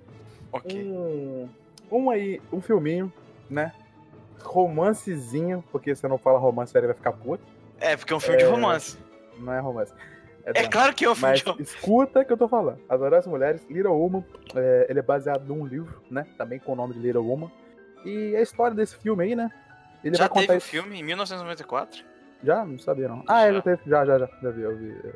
Eu. Enfim. É um filme que mostra aí, né, quatro irmãs, né? É, cada uma com suas peculiaridades, né? Tem a Meg, que é a irmã mais velha, que ela é uma excelente atriz. Você tem a Jo, que é a nossa protagonista, é uma árvore escritora. Você tem a Amy, que é uma pintora muito boa. E você tem a Beth, né, que é uma pianista de primeira categoria. Ah, então, como eu já disse, o título se dá, se dá pela. É, o título do filme, né? Ele se dá pela forma como o pai se dirige para as filhas dele, né? Numa carta durante o filme, é, ele manda uma carta para as filhas dele, que estava na guerra. Aí ele escreve lá, é, para as minhas little women, né? Tipo, as minhas pequenas, adoráveis mulheres, a tradução essa, né? Que é o título original do filme em inglês. Então, o, o título do filme veio daí. Só para deixar uma, uma coisa mais caracterizada pra galera. Beleza. É... Apesar do filme ter essa transição constante de passado e futuro e vice-versa, né? É, essa, essa, essa transição entre eles é bastante perceptível. Eu achei facilmente perceptível. Isso dá pela excelente atuação das atrizes, né? Eu achei que as atuações em geral das quatro irmãs e mais dos outros personagens foram muito bons. Uh, e já que o figurino ele continua ele é parecido, sabe, durante os, os, mesmos tempos ali do passado e do futuro, apesar de ter detalhes específicos ali que apontam no amadurecimento delas ao longo do tempo. Ou seja, apesar da, da o estilo de roupa ser o mesmo, né? Então, apesar do estilo de roupa ser o mesmo, quando você vê ela no passado e no futuro, né? É, você vê que é, é, a forma que eles utilizam a roupa mudou, é, a cor é, das roupas, então. É a cor, tu vê, a Amy, a Amy, é, eu acho que é a mais Sim, a mais claro. dá uma diferenciação. É isso. Dá. Ela usava uma claro. roupinha com asinha, não sei o quê. A, eu acho que ela Jo, é mais nova. A Joe, eu acho. Não, ela é segunda mais nova. A Beth. A Beth eu acho que é mais nova. Enfim. Mas o, o ponto também que, eu, que é interessante nessa parada do figurino é porque ele tá concorrendo a Oscar também em figurino, né? Não, não tá concorrendo a Oscar. Ele ganhou vários prêmios em figurino, esse filme, né? Porque, e realmente, o figurino desse filme é realmente muito bom, é, principalmente também daquele outro amigo deles, o Lewis, né? É um personagem também que o figurino dele é muito bom durante o filme todo. E mas a atuação eu acho que é o que mais me busca e me leva do passado ao futuro, né? É, cara, aqui eu acho que o que o que mais caracterizou assim, na verdade, entre passado e futuro, velho, são as cores, é, não só das roupas, né, que elas eram mais infantis assim, as atitudes delas no passado e no presente, né, é bem perceptível a diferença, principalmente atuação, da Amy. Sim, atuação. Sim, e, mas tinha uma coisa que era a paleta de cores no, do passado era muito era com cores quentes, né? Uhum. É, tipo assim, a, a Joe usava vermelho, usava cores mais vivas, mais quentes. A própria as cenas no passado era sempre de dia, com um sol bem forte, amarelo, assim. Talvez. E, e, e no acho... presente é, são cores muito frias. Sabe? A, a Joe só usa Sim. preto, cinza, azul. Talvez a que mais me confundia nessa noção de tempo seria a Joe. Aí outros momentos ali no começo do filme que eu fiquei um pouco confuso, mas depois logo eu peguei. Mas a Joe no começo do filme confundia um pouco ali, passado e futuro com ela. Né? É, eu, eu, eu, diferenciava muito pelas cores é, do ambiente, assim. Uhum. É, porque a, a, parte mais que extrapola isso é a parte da praia, que ela tá conversando com a. A Jill tá conversando com a Beth no uhum. presente, e tá um tempo nublado, tudo cinza, na praia, assim. E quando ele é. vai lembrar do, do, a, a, parte da praia, é muito solarado e tudo mais. Dentro da casa dela, quando elas estavam fantasiadas e tal, brincando, era, tipo, muito amarelado, o sol bem forte e tudo mais. Uhum. As paletas, a cor quente é mais atrativa, é uma coisa mais é, sim, calorosa, sim, sabe? E a cor fria é, é muito distante, assim, então como no, presente a parada tava mais pesada, né? Que a infância delas foi embora. Tipo assim, o filme fala sobre isso também, né? Amadurecimento e tal. Sim, com certeza. Usava muito cor fria. Eu achei interessante essas paradas, assim. Sim. É, a fotografia do filme também, eu acho que não peca em nada. Você tem um plano aberto, onde que o Lois está com a Joe em cima da, da montanha. Tem uma montanha assim, sim, tem um, sim. ele tem aquele vale no fundo cheio de árvores. É uma cena, é um plano aberto realmente fantástico e muito bonito mesmo. É, eu achei muito bonito aquela, aquele, aquele plano aberto. Foi uma cena bem bonita. É, a principal crítica social do filme que eu acho, que, que ele retrata, é sobre o destino e o compromisso que a mulher tem assume simplesmente por ser mulher.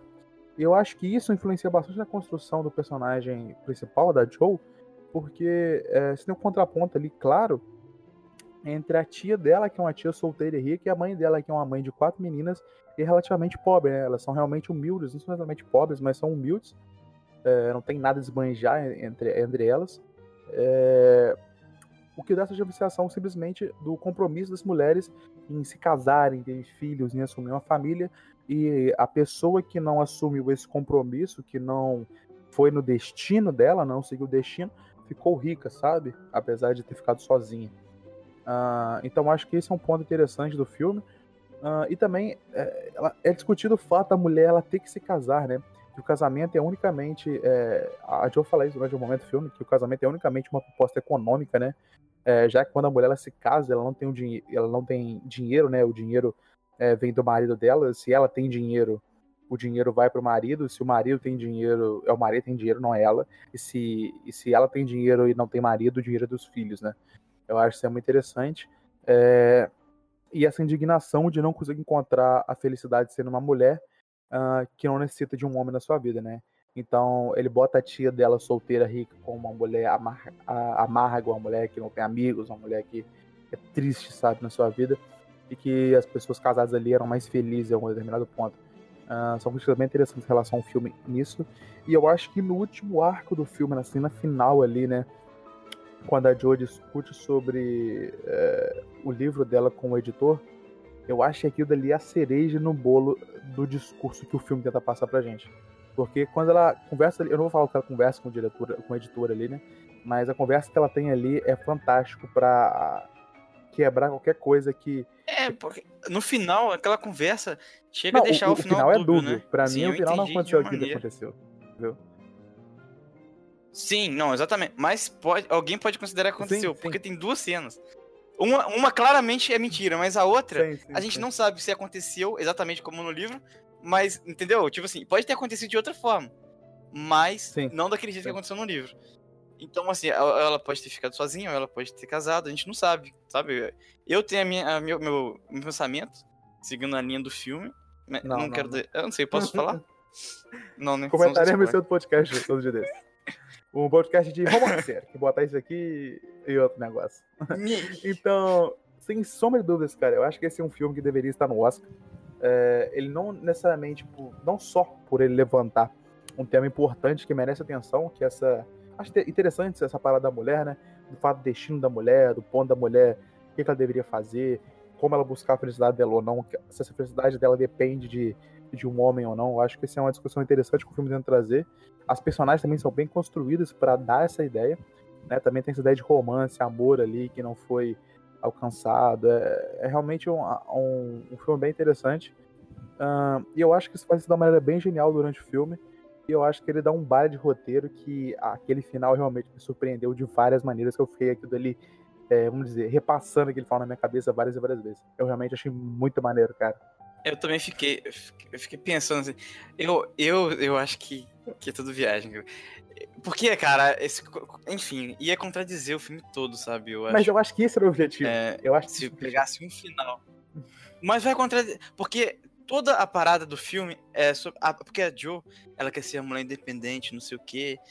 Beleza. Aí no final tem uma parada ali que acontece que não era pra ser assim, mas o final é dúbio, então o meu, a, minha, a minha visão do final do filme ela corresponde ao que o filme me mostrou em todo o tempo, sabe? Eu não acho que ficaria daquele final bonitinho. Enfim, é uma coisa que eu queria comentar, cara, é que o filme me lembrou, a, a narrativa dele me lembrou muito Incêndios do Denis Villeneuve porque tinha essa transição de presente, concordo, passado, concordo. o tempo inteiro, assim. Era muito. Uh, era muito assim. É, a história progredia no passado, aí pulava pro presente, tinha alguma coisa a ver com, com o passado. Aí no presente acontecia alguma coisa, voltava e, e pro passado para explicar o que, que é aquele fato do presente. Que... Então, assim, o filme. Que, cara, o filme é muito interessante, cara, nessa narrativa. A história se encontram, mas não se encontra porque tem um futuro mais futuro ainda que você não sabia, que é o da Joe. Né? Que ela falando com o editor. Entendeu? Quando essa ah, história sim. se encontra, é. realmente tem outro futuro ainda, né? É, porque aquele final. A gente não. Tem uma determinada cena que chega lá, o Frederick pode ter tudo, tudo sim, o, sim, final do livro. É. Não do é filme. realmente muito bom, cara. É muito bom. Enfim, a, a narrativa do filme contando esses entre passado e presente, não sei o que, cara, é muito foda como ele vai passando. É igual, é praticamente a mesma coisa que Denis Villeneuve, menos com as características do Denis Villeneuve, mas a, a, narrativa é a mesma. E, cara, o filme me prendeu realmente. Eu, em todo momento, assim, eu fiquei entretido com o filme, cara. Fiquei, caralho. Porque, porque a gente quer saber o que aconteceu, sabe? No presente, falava uma coisa. Ah, não acredito que a Joe fez isso. Aí volta pro passado. Os caras é, nem tinham mostrado que eles tinham ficado juntos, mas aí mostra que já terminaram. Aí aí a gente fica. Por que, que aconteceu isso? Como foi isso? Aí vai explicando, né? Eric, Muito lembrando foda. que isso aí tá no Oscar de roteiro adaptado, hein? É um. É, dá um forte concorrente, ah. Eric. O roteiro desse filme é realmente muito bom. É muito dá bom forte. Mas enfim, vamos para o próximo filme. Sim. Eric.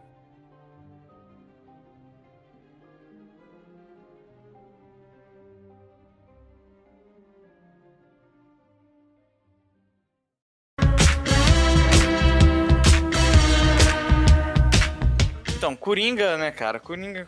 Vou falar de Coringa. Coringa é simplesmente o filme que tem mais indicações. É, tem, são 11, 11 fodendo indicações em várias categorias. Em várias categorias, assim. É, é um filme de super-herói. Ou só de herói, porque. Sobre tá vilão. cate- É, um vilão. Inspirado em clássicos do Scorsese, Taxi Driver, Rei da Comédia. E algumas cenas parecem ter sido realmente tiradas desse filme. É, fotografia, o, o plano, enfim. É, o roteiro é bem escrito, fazendo questão de mostrar que que vemos no filme é, é por um ponto de vista de um narrador não confiável, que é o Coringa. Então, assim, algumas cenas podem ter sido reais, outras não, a gente não sabe, assim. É, então, quando eu acabei de ver o filme, a primeira impressão que eu tive é que nada daquilo aconteceu, sabe? Uhum. É, então, assim, o filme tinha várias teorias, assim, que a gente poderia dizer, ah, isso aqui aconteceu, mas isso aqui não. Isso aqui foi assim, não foi. Quando eu saí de lá, eu tinha uma teoria de que tudo era invenção do Coringa. Pra contar uma história que ele queria. Então o roteiro é primoroso nesse sentido. O filme nem existe. É, exatamente. E a gente, se acontecesse, acontecesse isso, o filme ficaria, tipo assim. é, não seria a história original do vilão, de fato. Porque uma coisa que o Coringa tem a- a- ao favor dele, que é assim, a gente não sabe de onde vem o Coringa. é, o que- quem é o Coringa, ele só aparece ali como um agente do caos, assim, uma parada antagonista do Batman, mas em nenhum momento, só através da, da, da HQ do. Coringa. De quem mesmo, Felipe? Alan Moore, né? Que Alan escreveu. Piada Mortal. O bruxo, o bruxo. O Bruxo, então, é que conta a origem, então esse filme tem bastante. Pega bastante da, de, da HQ do Alan Moore, que é Piada Mortal e tal. Mas há rumores já, aqui, a notícia aqui. Rumores apontam que o filme 2 vai mostrar o verdadeiro Coringa. O verdadeiro, que é o arqui-inimigo do Batman. E o Arthur Fleck foi apenas uma inspiração. É assim, é, existe esse, esse boato aí. Eu acho que eu gostaria de ver isso. Eu acho que ficaria interessante. Porque manteria isso do Coringa ser uma incógnita, da onde veio, porque veio. E principalmente, cara, porque eu não consigo ver o Arthur Fleck como Coringa pra bater de frente com Batman. Enfim, Sim. é, eu acho Você que vê, você vê ele como Coringa artístico, né? Tipo isso. é exatamente o Coringa mais É. frágil também. O, o, o Coringa vilão é o Heath Ledger, né, cara? Sim, exatamente, aquele É. cara que chega pra fuder a cidade inteira, Exatamente, é. matar negros, foda-se, tá? Explodir aquele prédio, né? Do, né É. Esse aqui, ele é muito mais. O Arthur Fleck, ele é muito mais. É, uma parada muito mais pessoal, assim, eu acho, né? Que tem. Sim. É, ele É, leva é, muito mais pessoal. Tanto é, que ele que a- não mata a gente que não fez mal pra ele e tal. É meio que a briga do Coringa com ele mesmo, né? Sim, é porque o Coringa, ele não tem uma própria ética moral, assim. Ele, ah, ele mata capanga, ele mata gente, ele, sei lá. E o Arthur Fleck, que eu acho que ele não mataria as pessoas que não fizeram mal pra ele. Tanto é que ele falou isso durante o filme. Enfim, é, o filme usa paleta de cores e trilha sonora. Até aquele beijo forma- do anão. Maravilhoso. cara. É, então, a cena do anão, por exemplo. O filme usa cores, trilha sonora de forma sensacional mesmo, é, demonstrando assim o sentimento do Arthur Fleck no momento. Inclusive, cara, eu sempre acreditei que essa trilha sonora fosse ganhar um Oscar. E na trilha Não, sonora, é, é vai realmente ganhar. muito boa, né, cara? Muito boa. Eu acho que ganham aqui. E a atuação do Joaquim Fênix também. A gente não precisa nem falar, né? Joaquino. O Joaquim Fênix. É foda pra caralho. É, então, eu acho que a montagem do filme é realmente sensacional, né? Ela é fora do comum. É, apesar dos acontecimentos já em torno do Arthur Fleck, ele tem aquela mudança ali em poucos minutos de filme entre vários personagens, né? O Arthur Fleck sai de um, de um ambiente, vai para outro, ele vai para outro ambiente, ele fala com o personagem, volta, fala com outros, né? Ele tem interação ali, igual, nos poucos minutos do filme, ele vai tendo interação com Thomas Wayne, aí ele volta a interação com a mãe dele, depois tem logo uma interação com, com Randall e o Gray, né? Com os caras do trabalho dele. Então, em pouco tempo ali, o, o, o, o Coringa, né? O Arthur Fleck ali, durante os poucos minutos de filme, ele tem uma, uma transição entre cenários muito grande. E o que é interessante é que a gente não fica perdido dessas transições. Então, eu acho que a, a montagem do filme foi muito boa nesse sentido, para deixar uma coisa mais nítida do que estava acontecendo naquele momento, né? Então, a interpretação do Joaquim Phoenix do Coringa é excelente, é- isso é óbvio para todo mundo que vê o filme. né? A Academia de Cinema adora o Joaquim Phoenix há anos, eles ba- bajulam bastante eles, com toda razão, ele merece. É, e o filme, né, ele trata principalmente da rebelião dos mais pobres contra os mais ricos, né? Tratando dessas, entre aspas, briga de classe, disputa de classe, né? Uh, que, aparentemente, que aparentemente foi bem visto pela crítica, já que isso também está presente no, Paras, no Parasita, né, no filme Parasite. Uh, além de tratar temas como doenças mentais, são interessantes, e as pessoas que sofrem com o mesmo é, em sua frase. E tem uma frase impactante, né, que fala das pessoas sofrendo doenças mentais do filme, que aqui irei citar. O difícil de ser um doente mental na sociedade é que ela espera que você não haja como tal. Então, tem umas frases interessantes do, do Arthur Fleck que realmente pegam ali uh, e você e te coloca no lugar dele ali de, do, de tudo que tá acontecendo com ele. Sim. E te aproxima bastante do personagem. O personagem é muito, mas muito bem construído. É, é até o porque roteiro é feito é pra, pra um ele. personagem, né? É, exatamente. Assim, pra, pra engrandecer o Coringa, assim, durante o filme, né?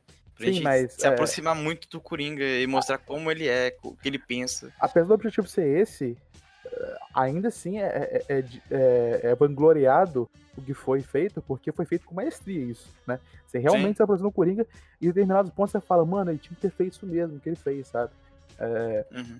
E eu acho que o último tema também relevante que o filme trata é a questão da aceitação, né? Que o que torna um questionamento antigo da filosofia, né? Que eu devo me aceitar como eu sou, ou devo mudar o meu jeito de ser para se ajustar à sociedade? Eu sou quem eu sou, eu me ajusto, entendeu? Uh, então você pode pensar na, na questão como um bem próprio e ser você mesmo, mas a sociedade estaria te excluindo, o que dificulta, dificultaria sua convivência com ela, já que Sim. todos dependem da, daquela sociedade para sobreviver. Ou você se adapta à sociedade e abre mão daquilo que você é, entendeu? Então, apesar do caso do Coringa ser diferente, porque ele tem uma doença mental ali no meio. Mas eu acho que o filme é bem interessante quando ele trata de diferentes assuntos bota aquela questão à prova, bota a questão da moral, uh, aproxima o personagem extremamente de você. Tem um trabalho fantástico no que ele quer te contar ali. E, como você já falou, trilha sonora, fotografia, realmente tudo é, é, muito bem trabalhado. Enfim, eu acho que Coringa é realmente um, uma obra de arte mesmo. Sim, porque se você considerar que o que, o, o que torna um filme bom, assim, é, é quando ele consegue utilizar, tipo, todas as linguagens que o cinema dispõe, certo? Sei Sim. lá, fotografia, trilha sonora, é, atuação, roteiro. E aí ele junta isso tudo. E isso, simplesmente, o cara tá em algumas indicações. Então, assim, em todas as coisas que ele se propõe, em, em que ele utiliza, a linguagem que ele pega pra fazer, ele faz bem, tá ligado? Então, eu acho que só por isso é um filme que a gente não pode desconsiderar aí ganhando essa parada, sabe? Porque é, considerando isso que eu falei, tipo, lá, mise, mise, mise en scène, seria tipo assim, um posto em cena, que junta tudo, junta todas as linguagens do cinema. Eu acho que esse aqui é o, é o filme que tem mais, mais trabalha isso, sabe? O melhor mise en scène de todos os filmes é esse aqui. Então, é, exatamente, exatamente isso. Não, só um ponto que eu tenho que pra dizer antes é que eu acho que exatamente isso que você. Agora eu esqueci, Eric. Agora você me fodeu. O quê? Pera aí. Mas eu tava aqui na minha cabeça aqui, você acabou comigo. Deixa eu pensar que eu ia falar. Ah, ah lembrei. O que eu acho mais interessante do Coringa, e eu acho que vale ressaltar, é que o, Coringa, né? Pega o Coringa em si, o personagem Coringa das suas quadrinhos. Se você tirasse o Coringa daí, tá? Você tirasse o nome Coringa, o nome Joker, você tirasse ali o Thomas Wayne e colocasse qualquer deputado ali, senador que fosse, e colocasse qualquer pessoa no lugar do Coringa, um ser humano normal, que tinha uma doença mental igual o Coringa tinha, o uhum. filme funcionaria do mesmo jeito. Entendeu? Sim. Esse é o ponto. O Coringa ali, eles estão contando uma história sobre a origem do Coringa, só que, como pode dizer, é uma história que. É, Poderia ela... ser de outra pessoa. Exatamente, qualquer um, entendeu? Eu poderia colocar, sei lá, o nome desse filme podia ser. É... Thomas... Joaquim Phoenix. Joaquim Phoenix. podia ser Joaquim Phoenix o nome do filme, cara. É, a história que ele conta não depende do personagem. Isso que eu acho interessante. Apesar dele estar no Oscar de roteiro adaptado, né? É, porque. O... Enfim. A história. Coringa não foi criado pra esse do filme. nada. É, exatamente. Eu, exatamente, eu acho isso. Talvez o maior pecado do filme seja esse. Coringa não foi criado para ter um filme desse.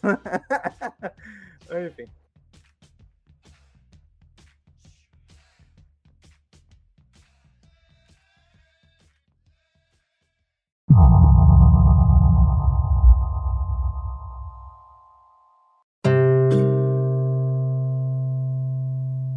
Agora começaremos com os palpites do Oscar. Bolão.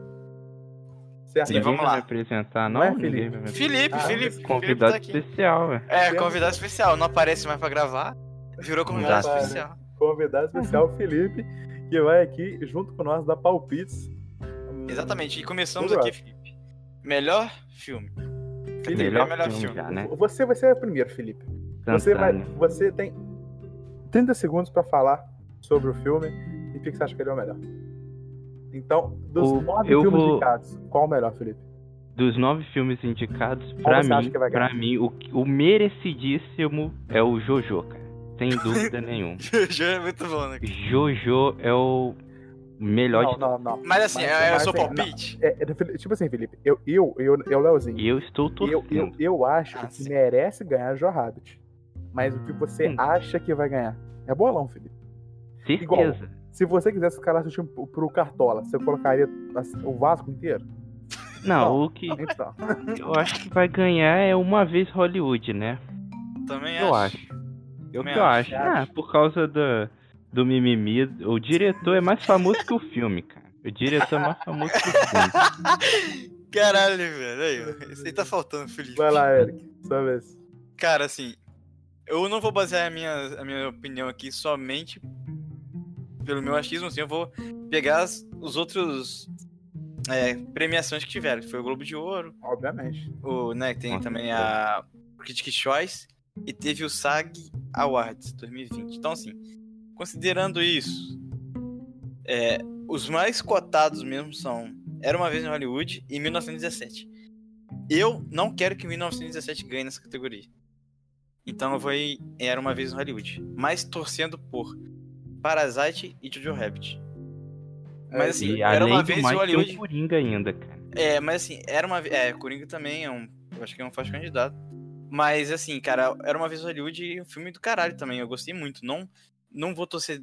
Não tô colocando ele só porque ele ganhou os outros prêmios. É porque eu gostei mesmo do filme. Eu achei sensacional o filme. Ah, então, como eu, eu acho que eu vou com o Felipe, se eu realmente que torcesse para um ganhasse, eu torceria para o Joe Rabbit. Rabbit, né? Mas o que eu acho realmente que vai ganhar, cara, e eu ainda acredito que o Coringa pode levar, cara. Eu realmente acho que o Coringa, Coringa? pode levar. Isso.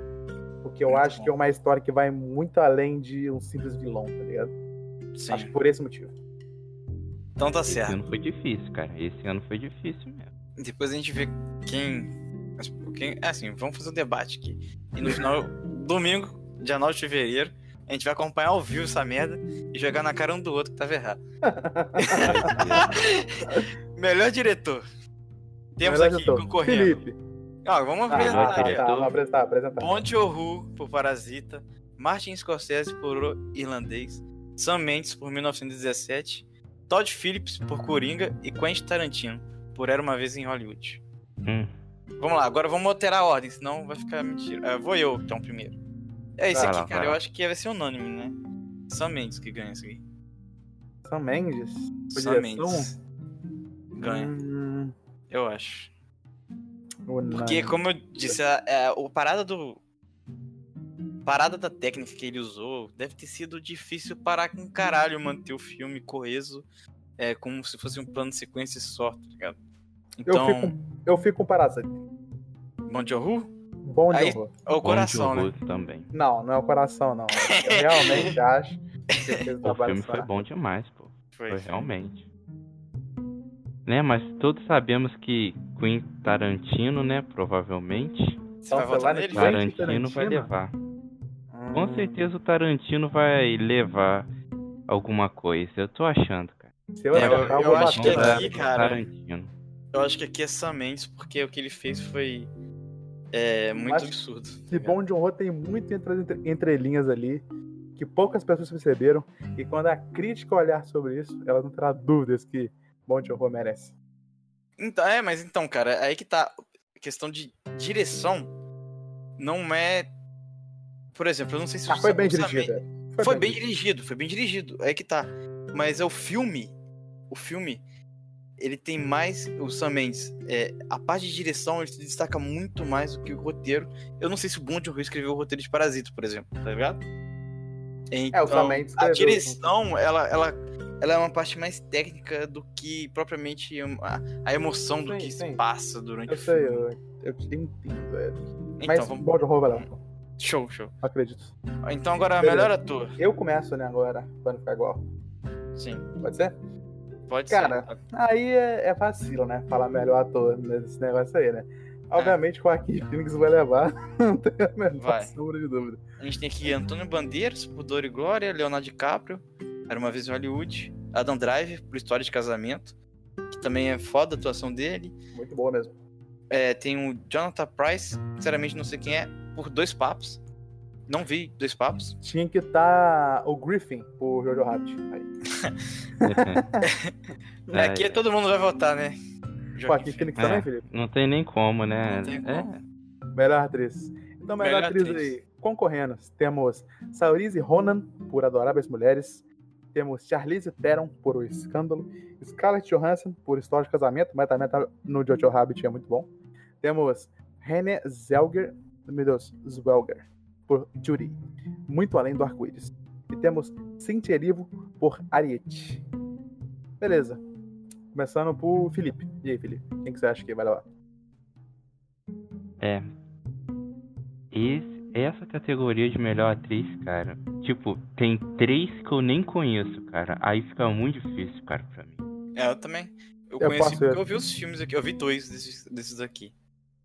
Mas eu, vou também vi os, os- eu vi três, na verdade. Só que, tipo, uma dessas eu nem conheço, cara. Ah, mas vai acontecer, pô.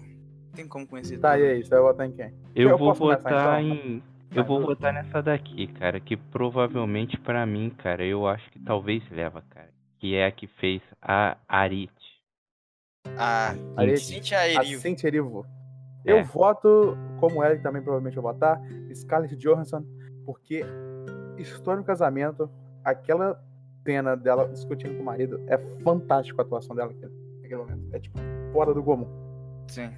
É Mas, mas eu vou votar, cara.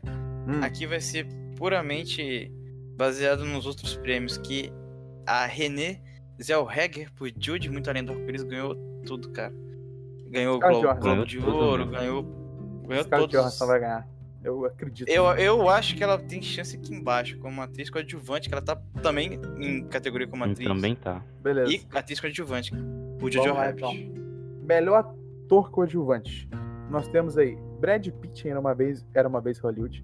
Temos Joey Hum. Pesci em O Irlandês. Val Pacino em O Irlandês.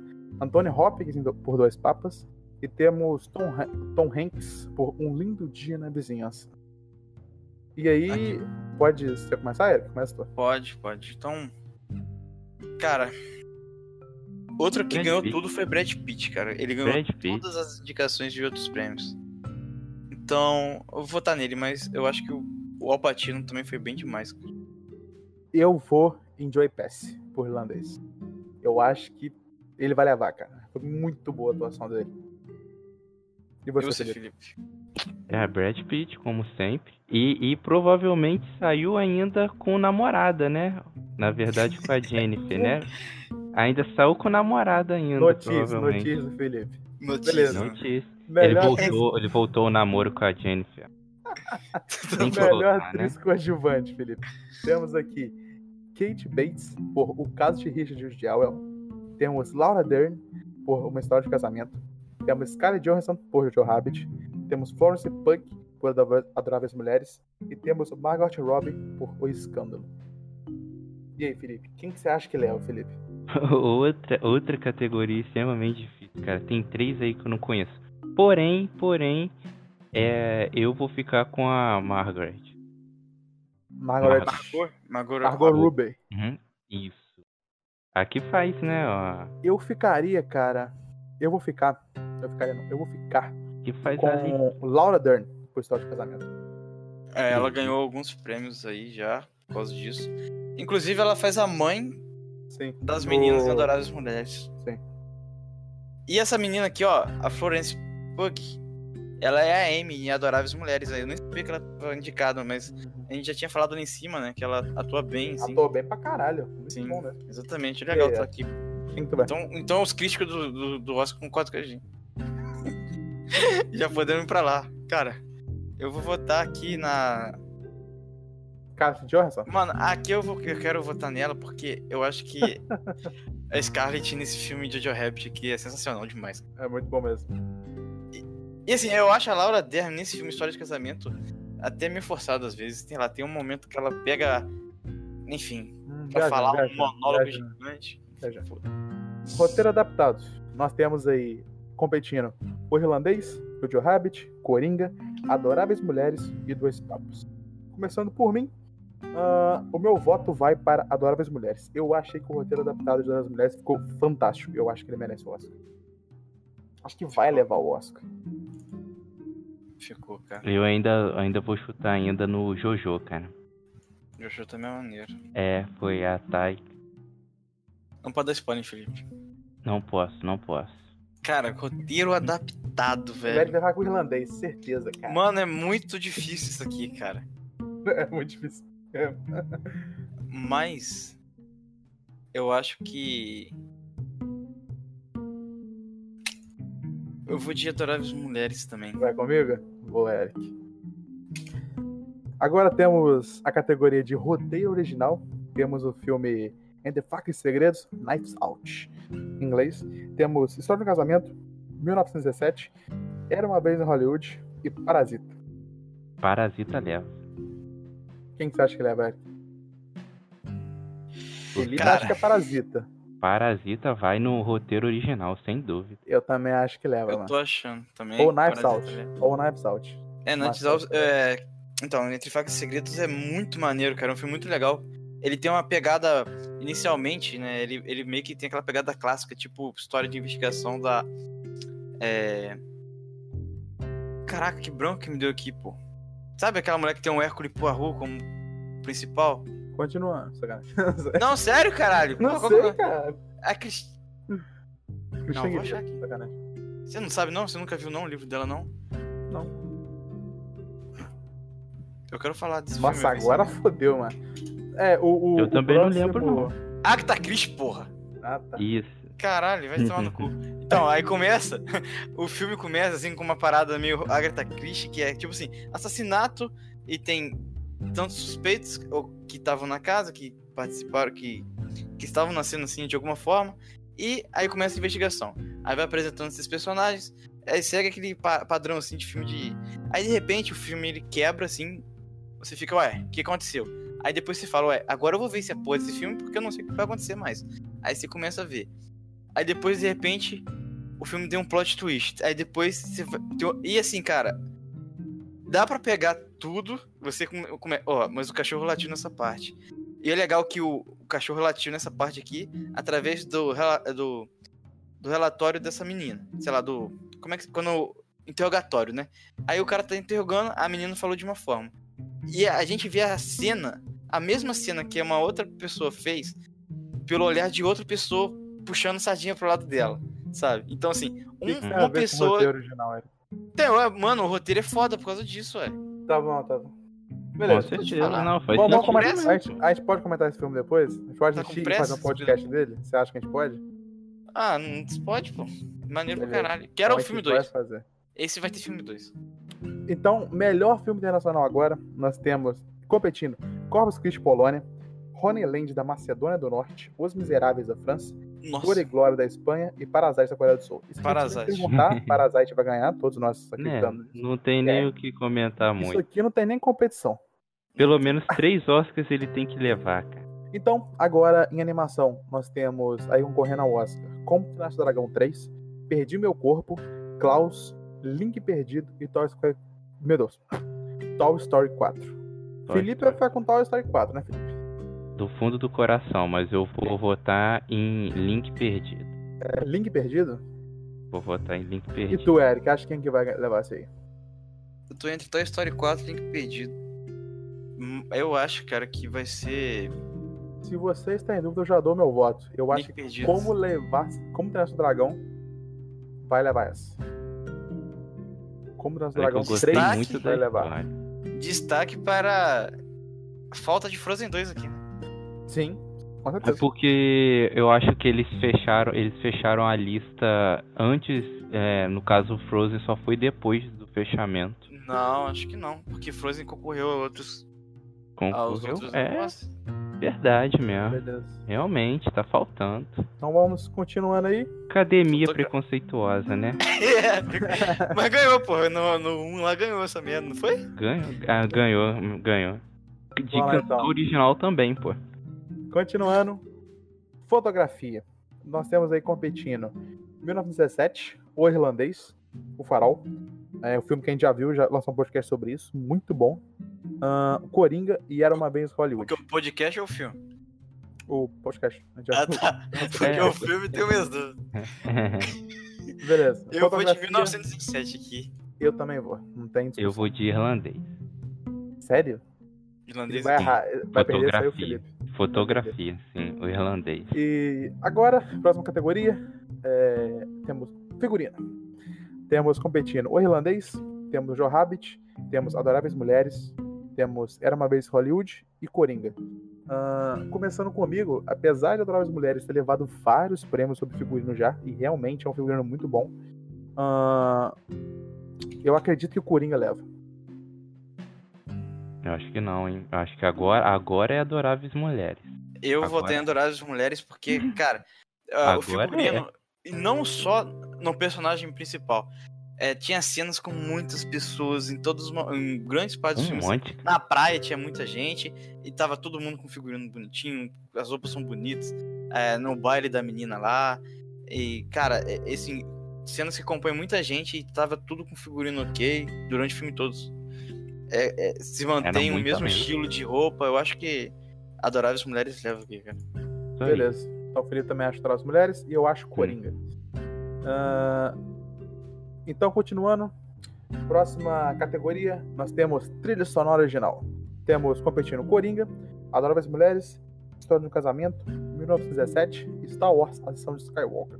Que? Ah, Star Eu Wars! vou botar já. eu acho Coringa. Eu acho Coringa. Star. Wars que vai levar essa. Star Wars, Felipe? Star Wars. Não é impossível. É Star Impossível. Wars. Porque de original quase não tem nada. Eles pegam a Ah, trilha sonora. ah, Você sabe, pega a trilha sonora antiga, dá uma conteúdo. remixada. Dá uma remixada. Conteúdo, Porra, meu irmão, aí é conteúdo. foda. Nostalgia, Eric. Nostalgia, você vai ver. A academia vai votar em peso em Star Wars. Star Wars vai levar essa. Nunca, jamais. Esse filme não merece um Oscar. Pode, pode, pode anotar aí. Ó, é, é, Próxima Adoráveis ca- Mulheres também tem a trilha sonora foda também. Tem, bom pra caralho. E, e não, e só queria dizer aqui para todos os ouvintes desse podcast que Eric falou: não, vi os oito filmes são indicados os melhores filmes, mas Adoráveis Mulheres eu não vejo, não. Vi o Filme de filme ficou louco. ficou caralho. Figurino Falou top, música top. Roteiro massa. Roteiro É, massa pra filmaço. caralho.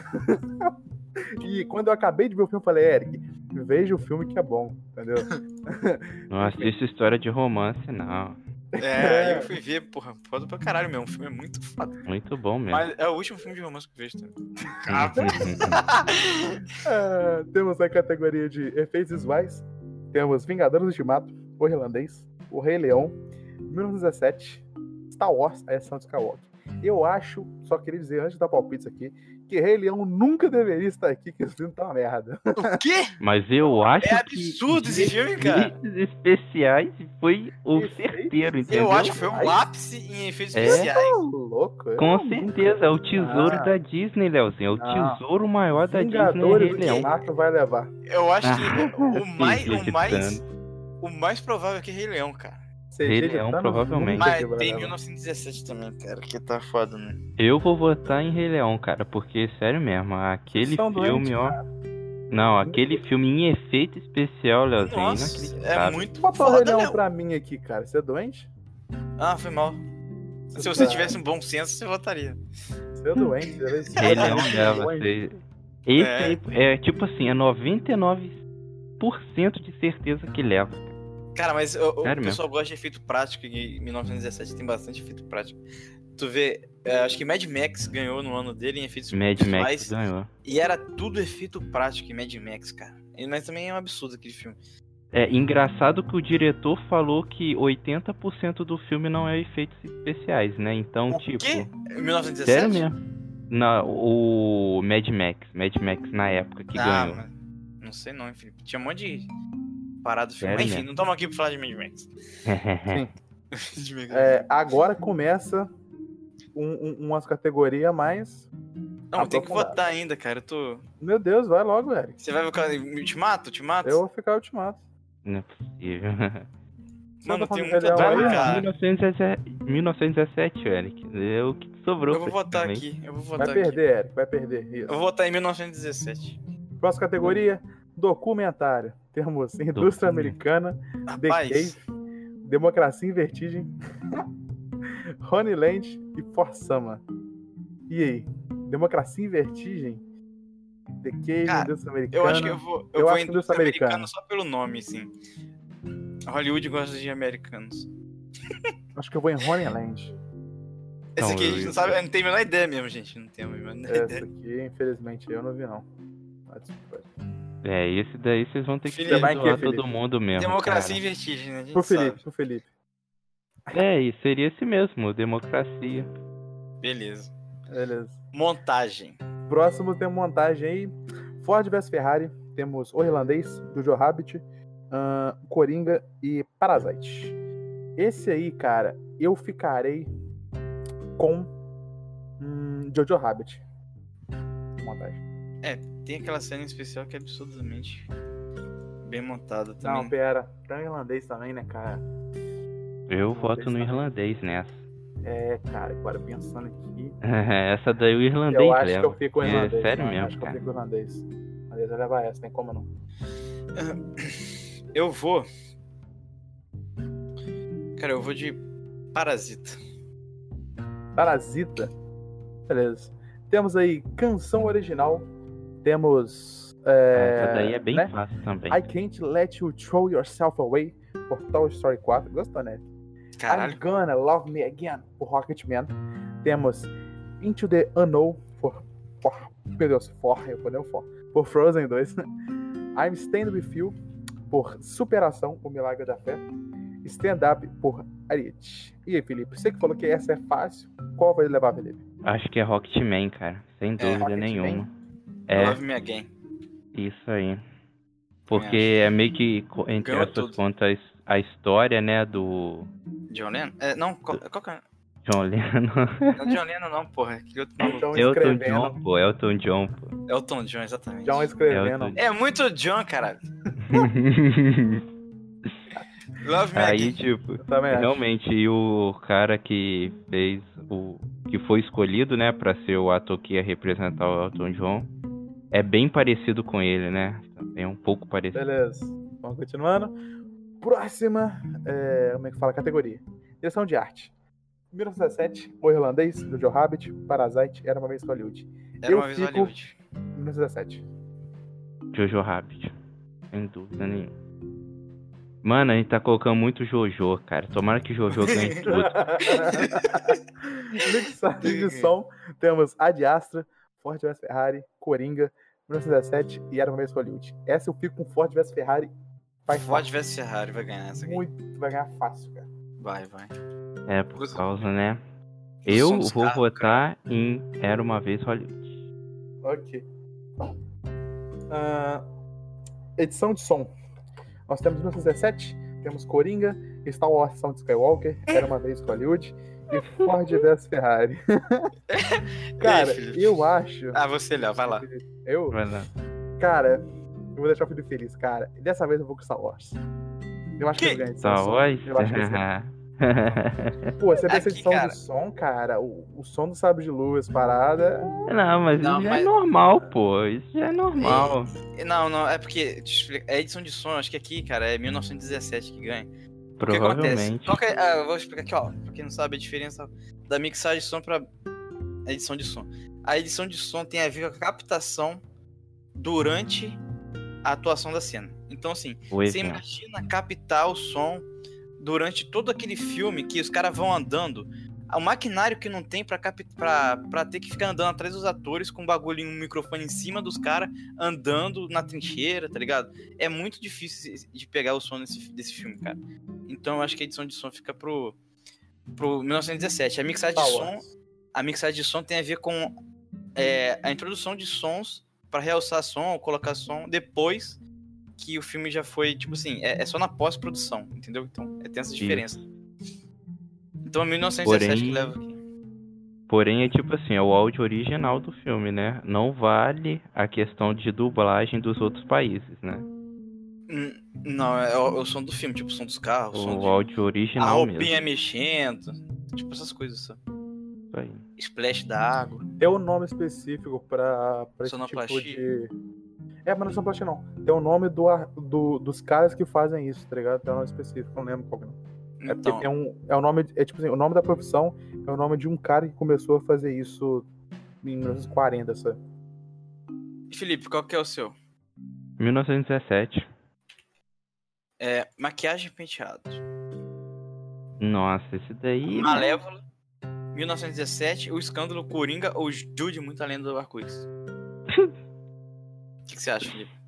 Cara, eu não sou crítico ao ponto, né, de saber sobre maquiagem, essas coisas, não. O- mas o Coringa tá, não tá? É o Coringa tá. Eu iria votar no Coringa mesmo por, sei Eu lá, acho por Que malévola eu mais leva. conheço. Malévola? Malévola leva. Eu vou de. Aqui eu vou de. Só se botou errado, né? Esse Não, então. Jude, de- além do arco-íris, cara, também pode ganhar, acredita? A zebrinha, provavelmente. Eu vou de O Escândalo, considerando. é, os Nada. prêmios anteriores. Esperando nada.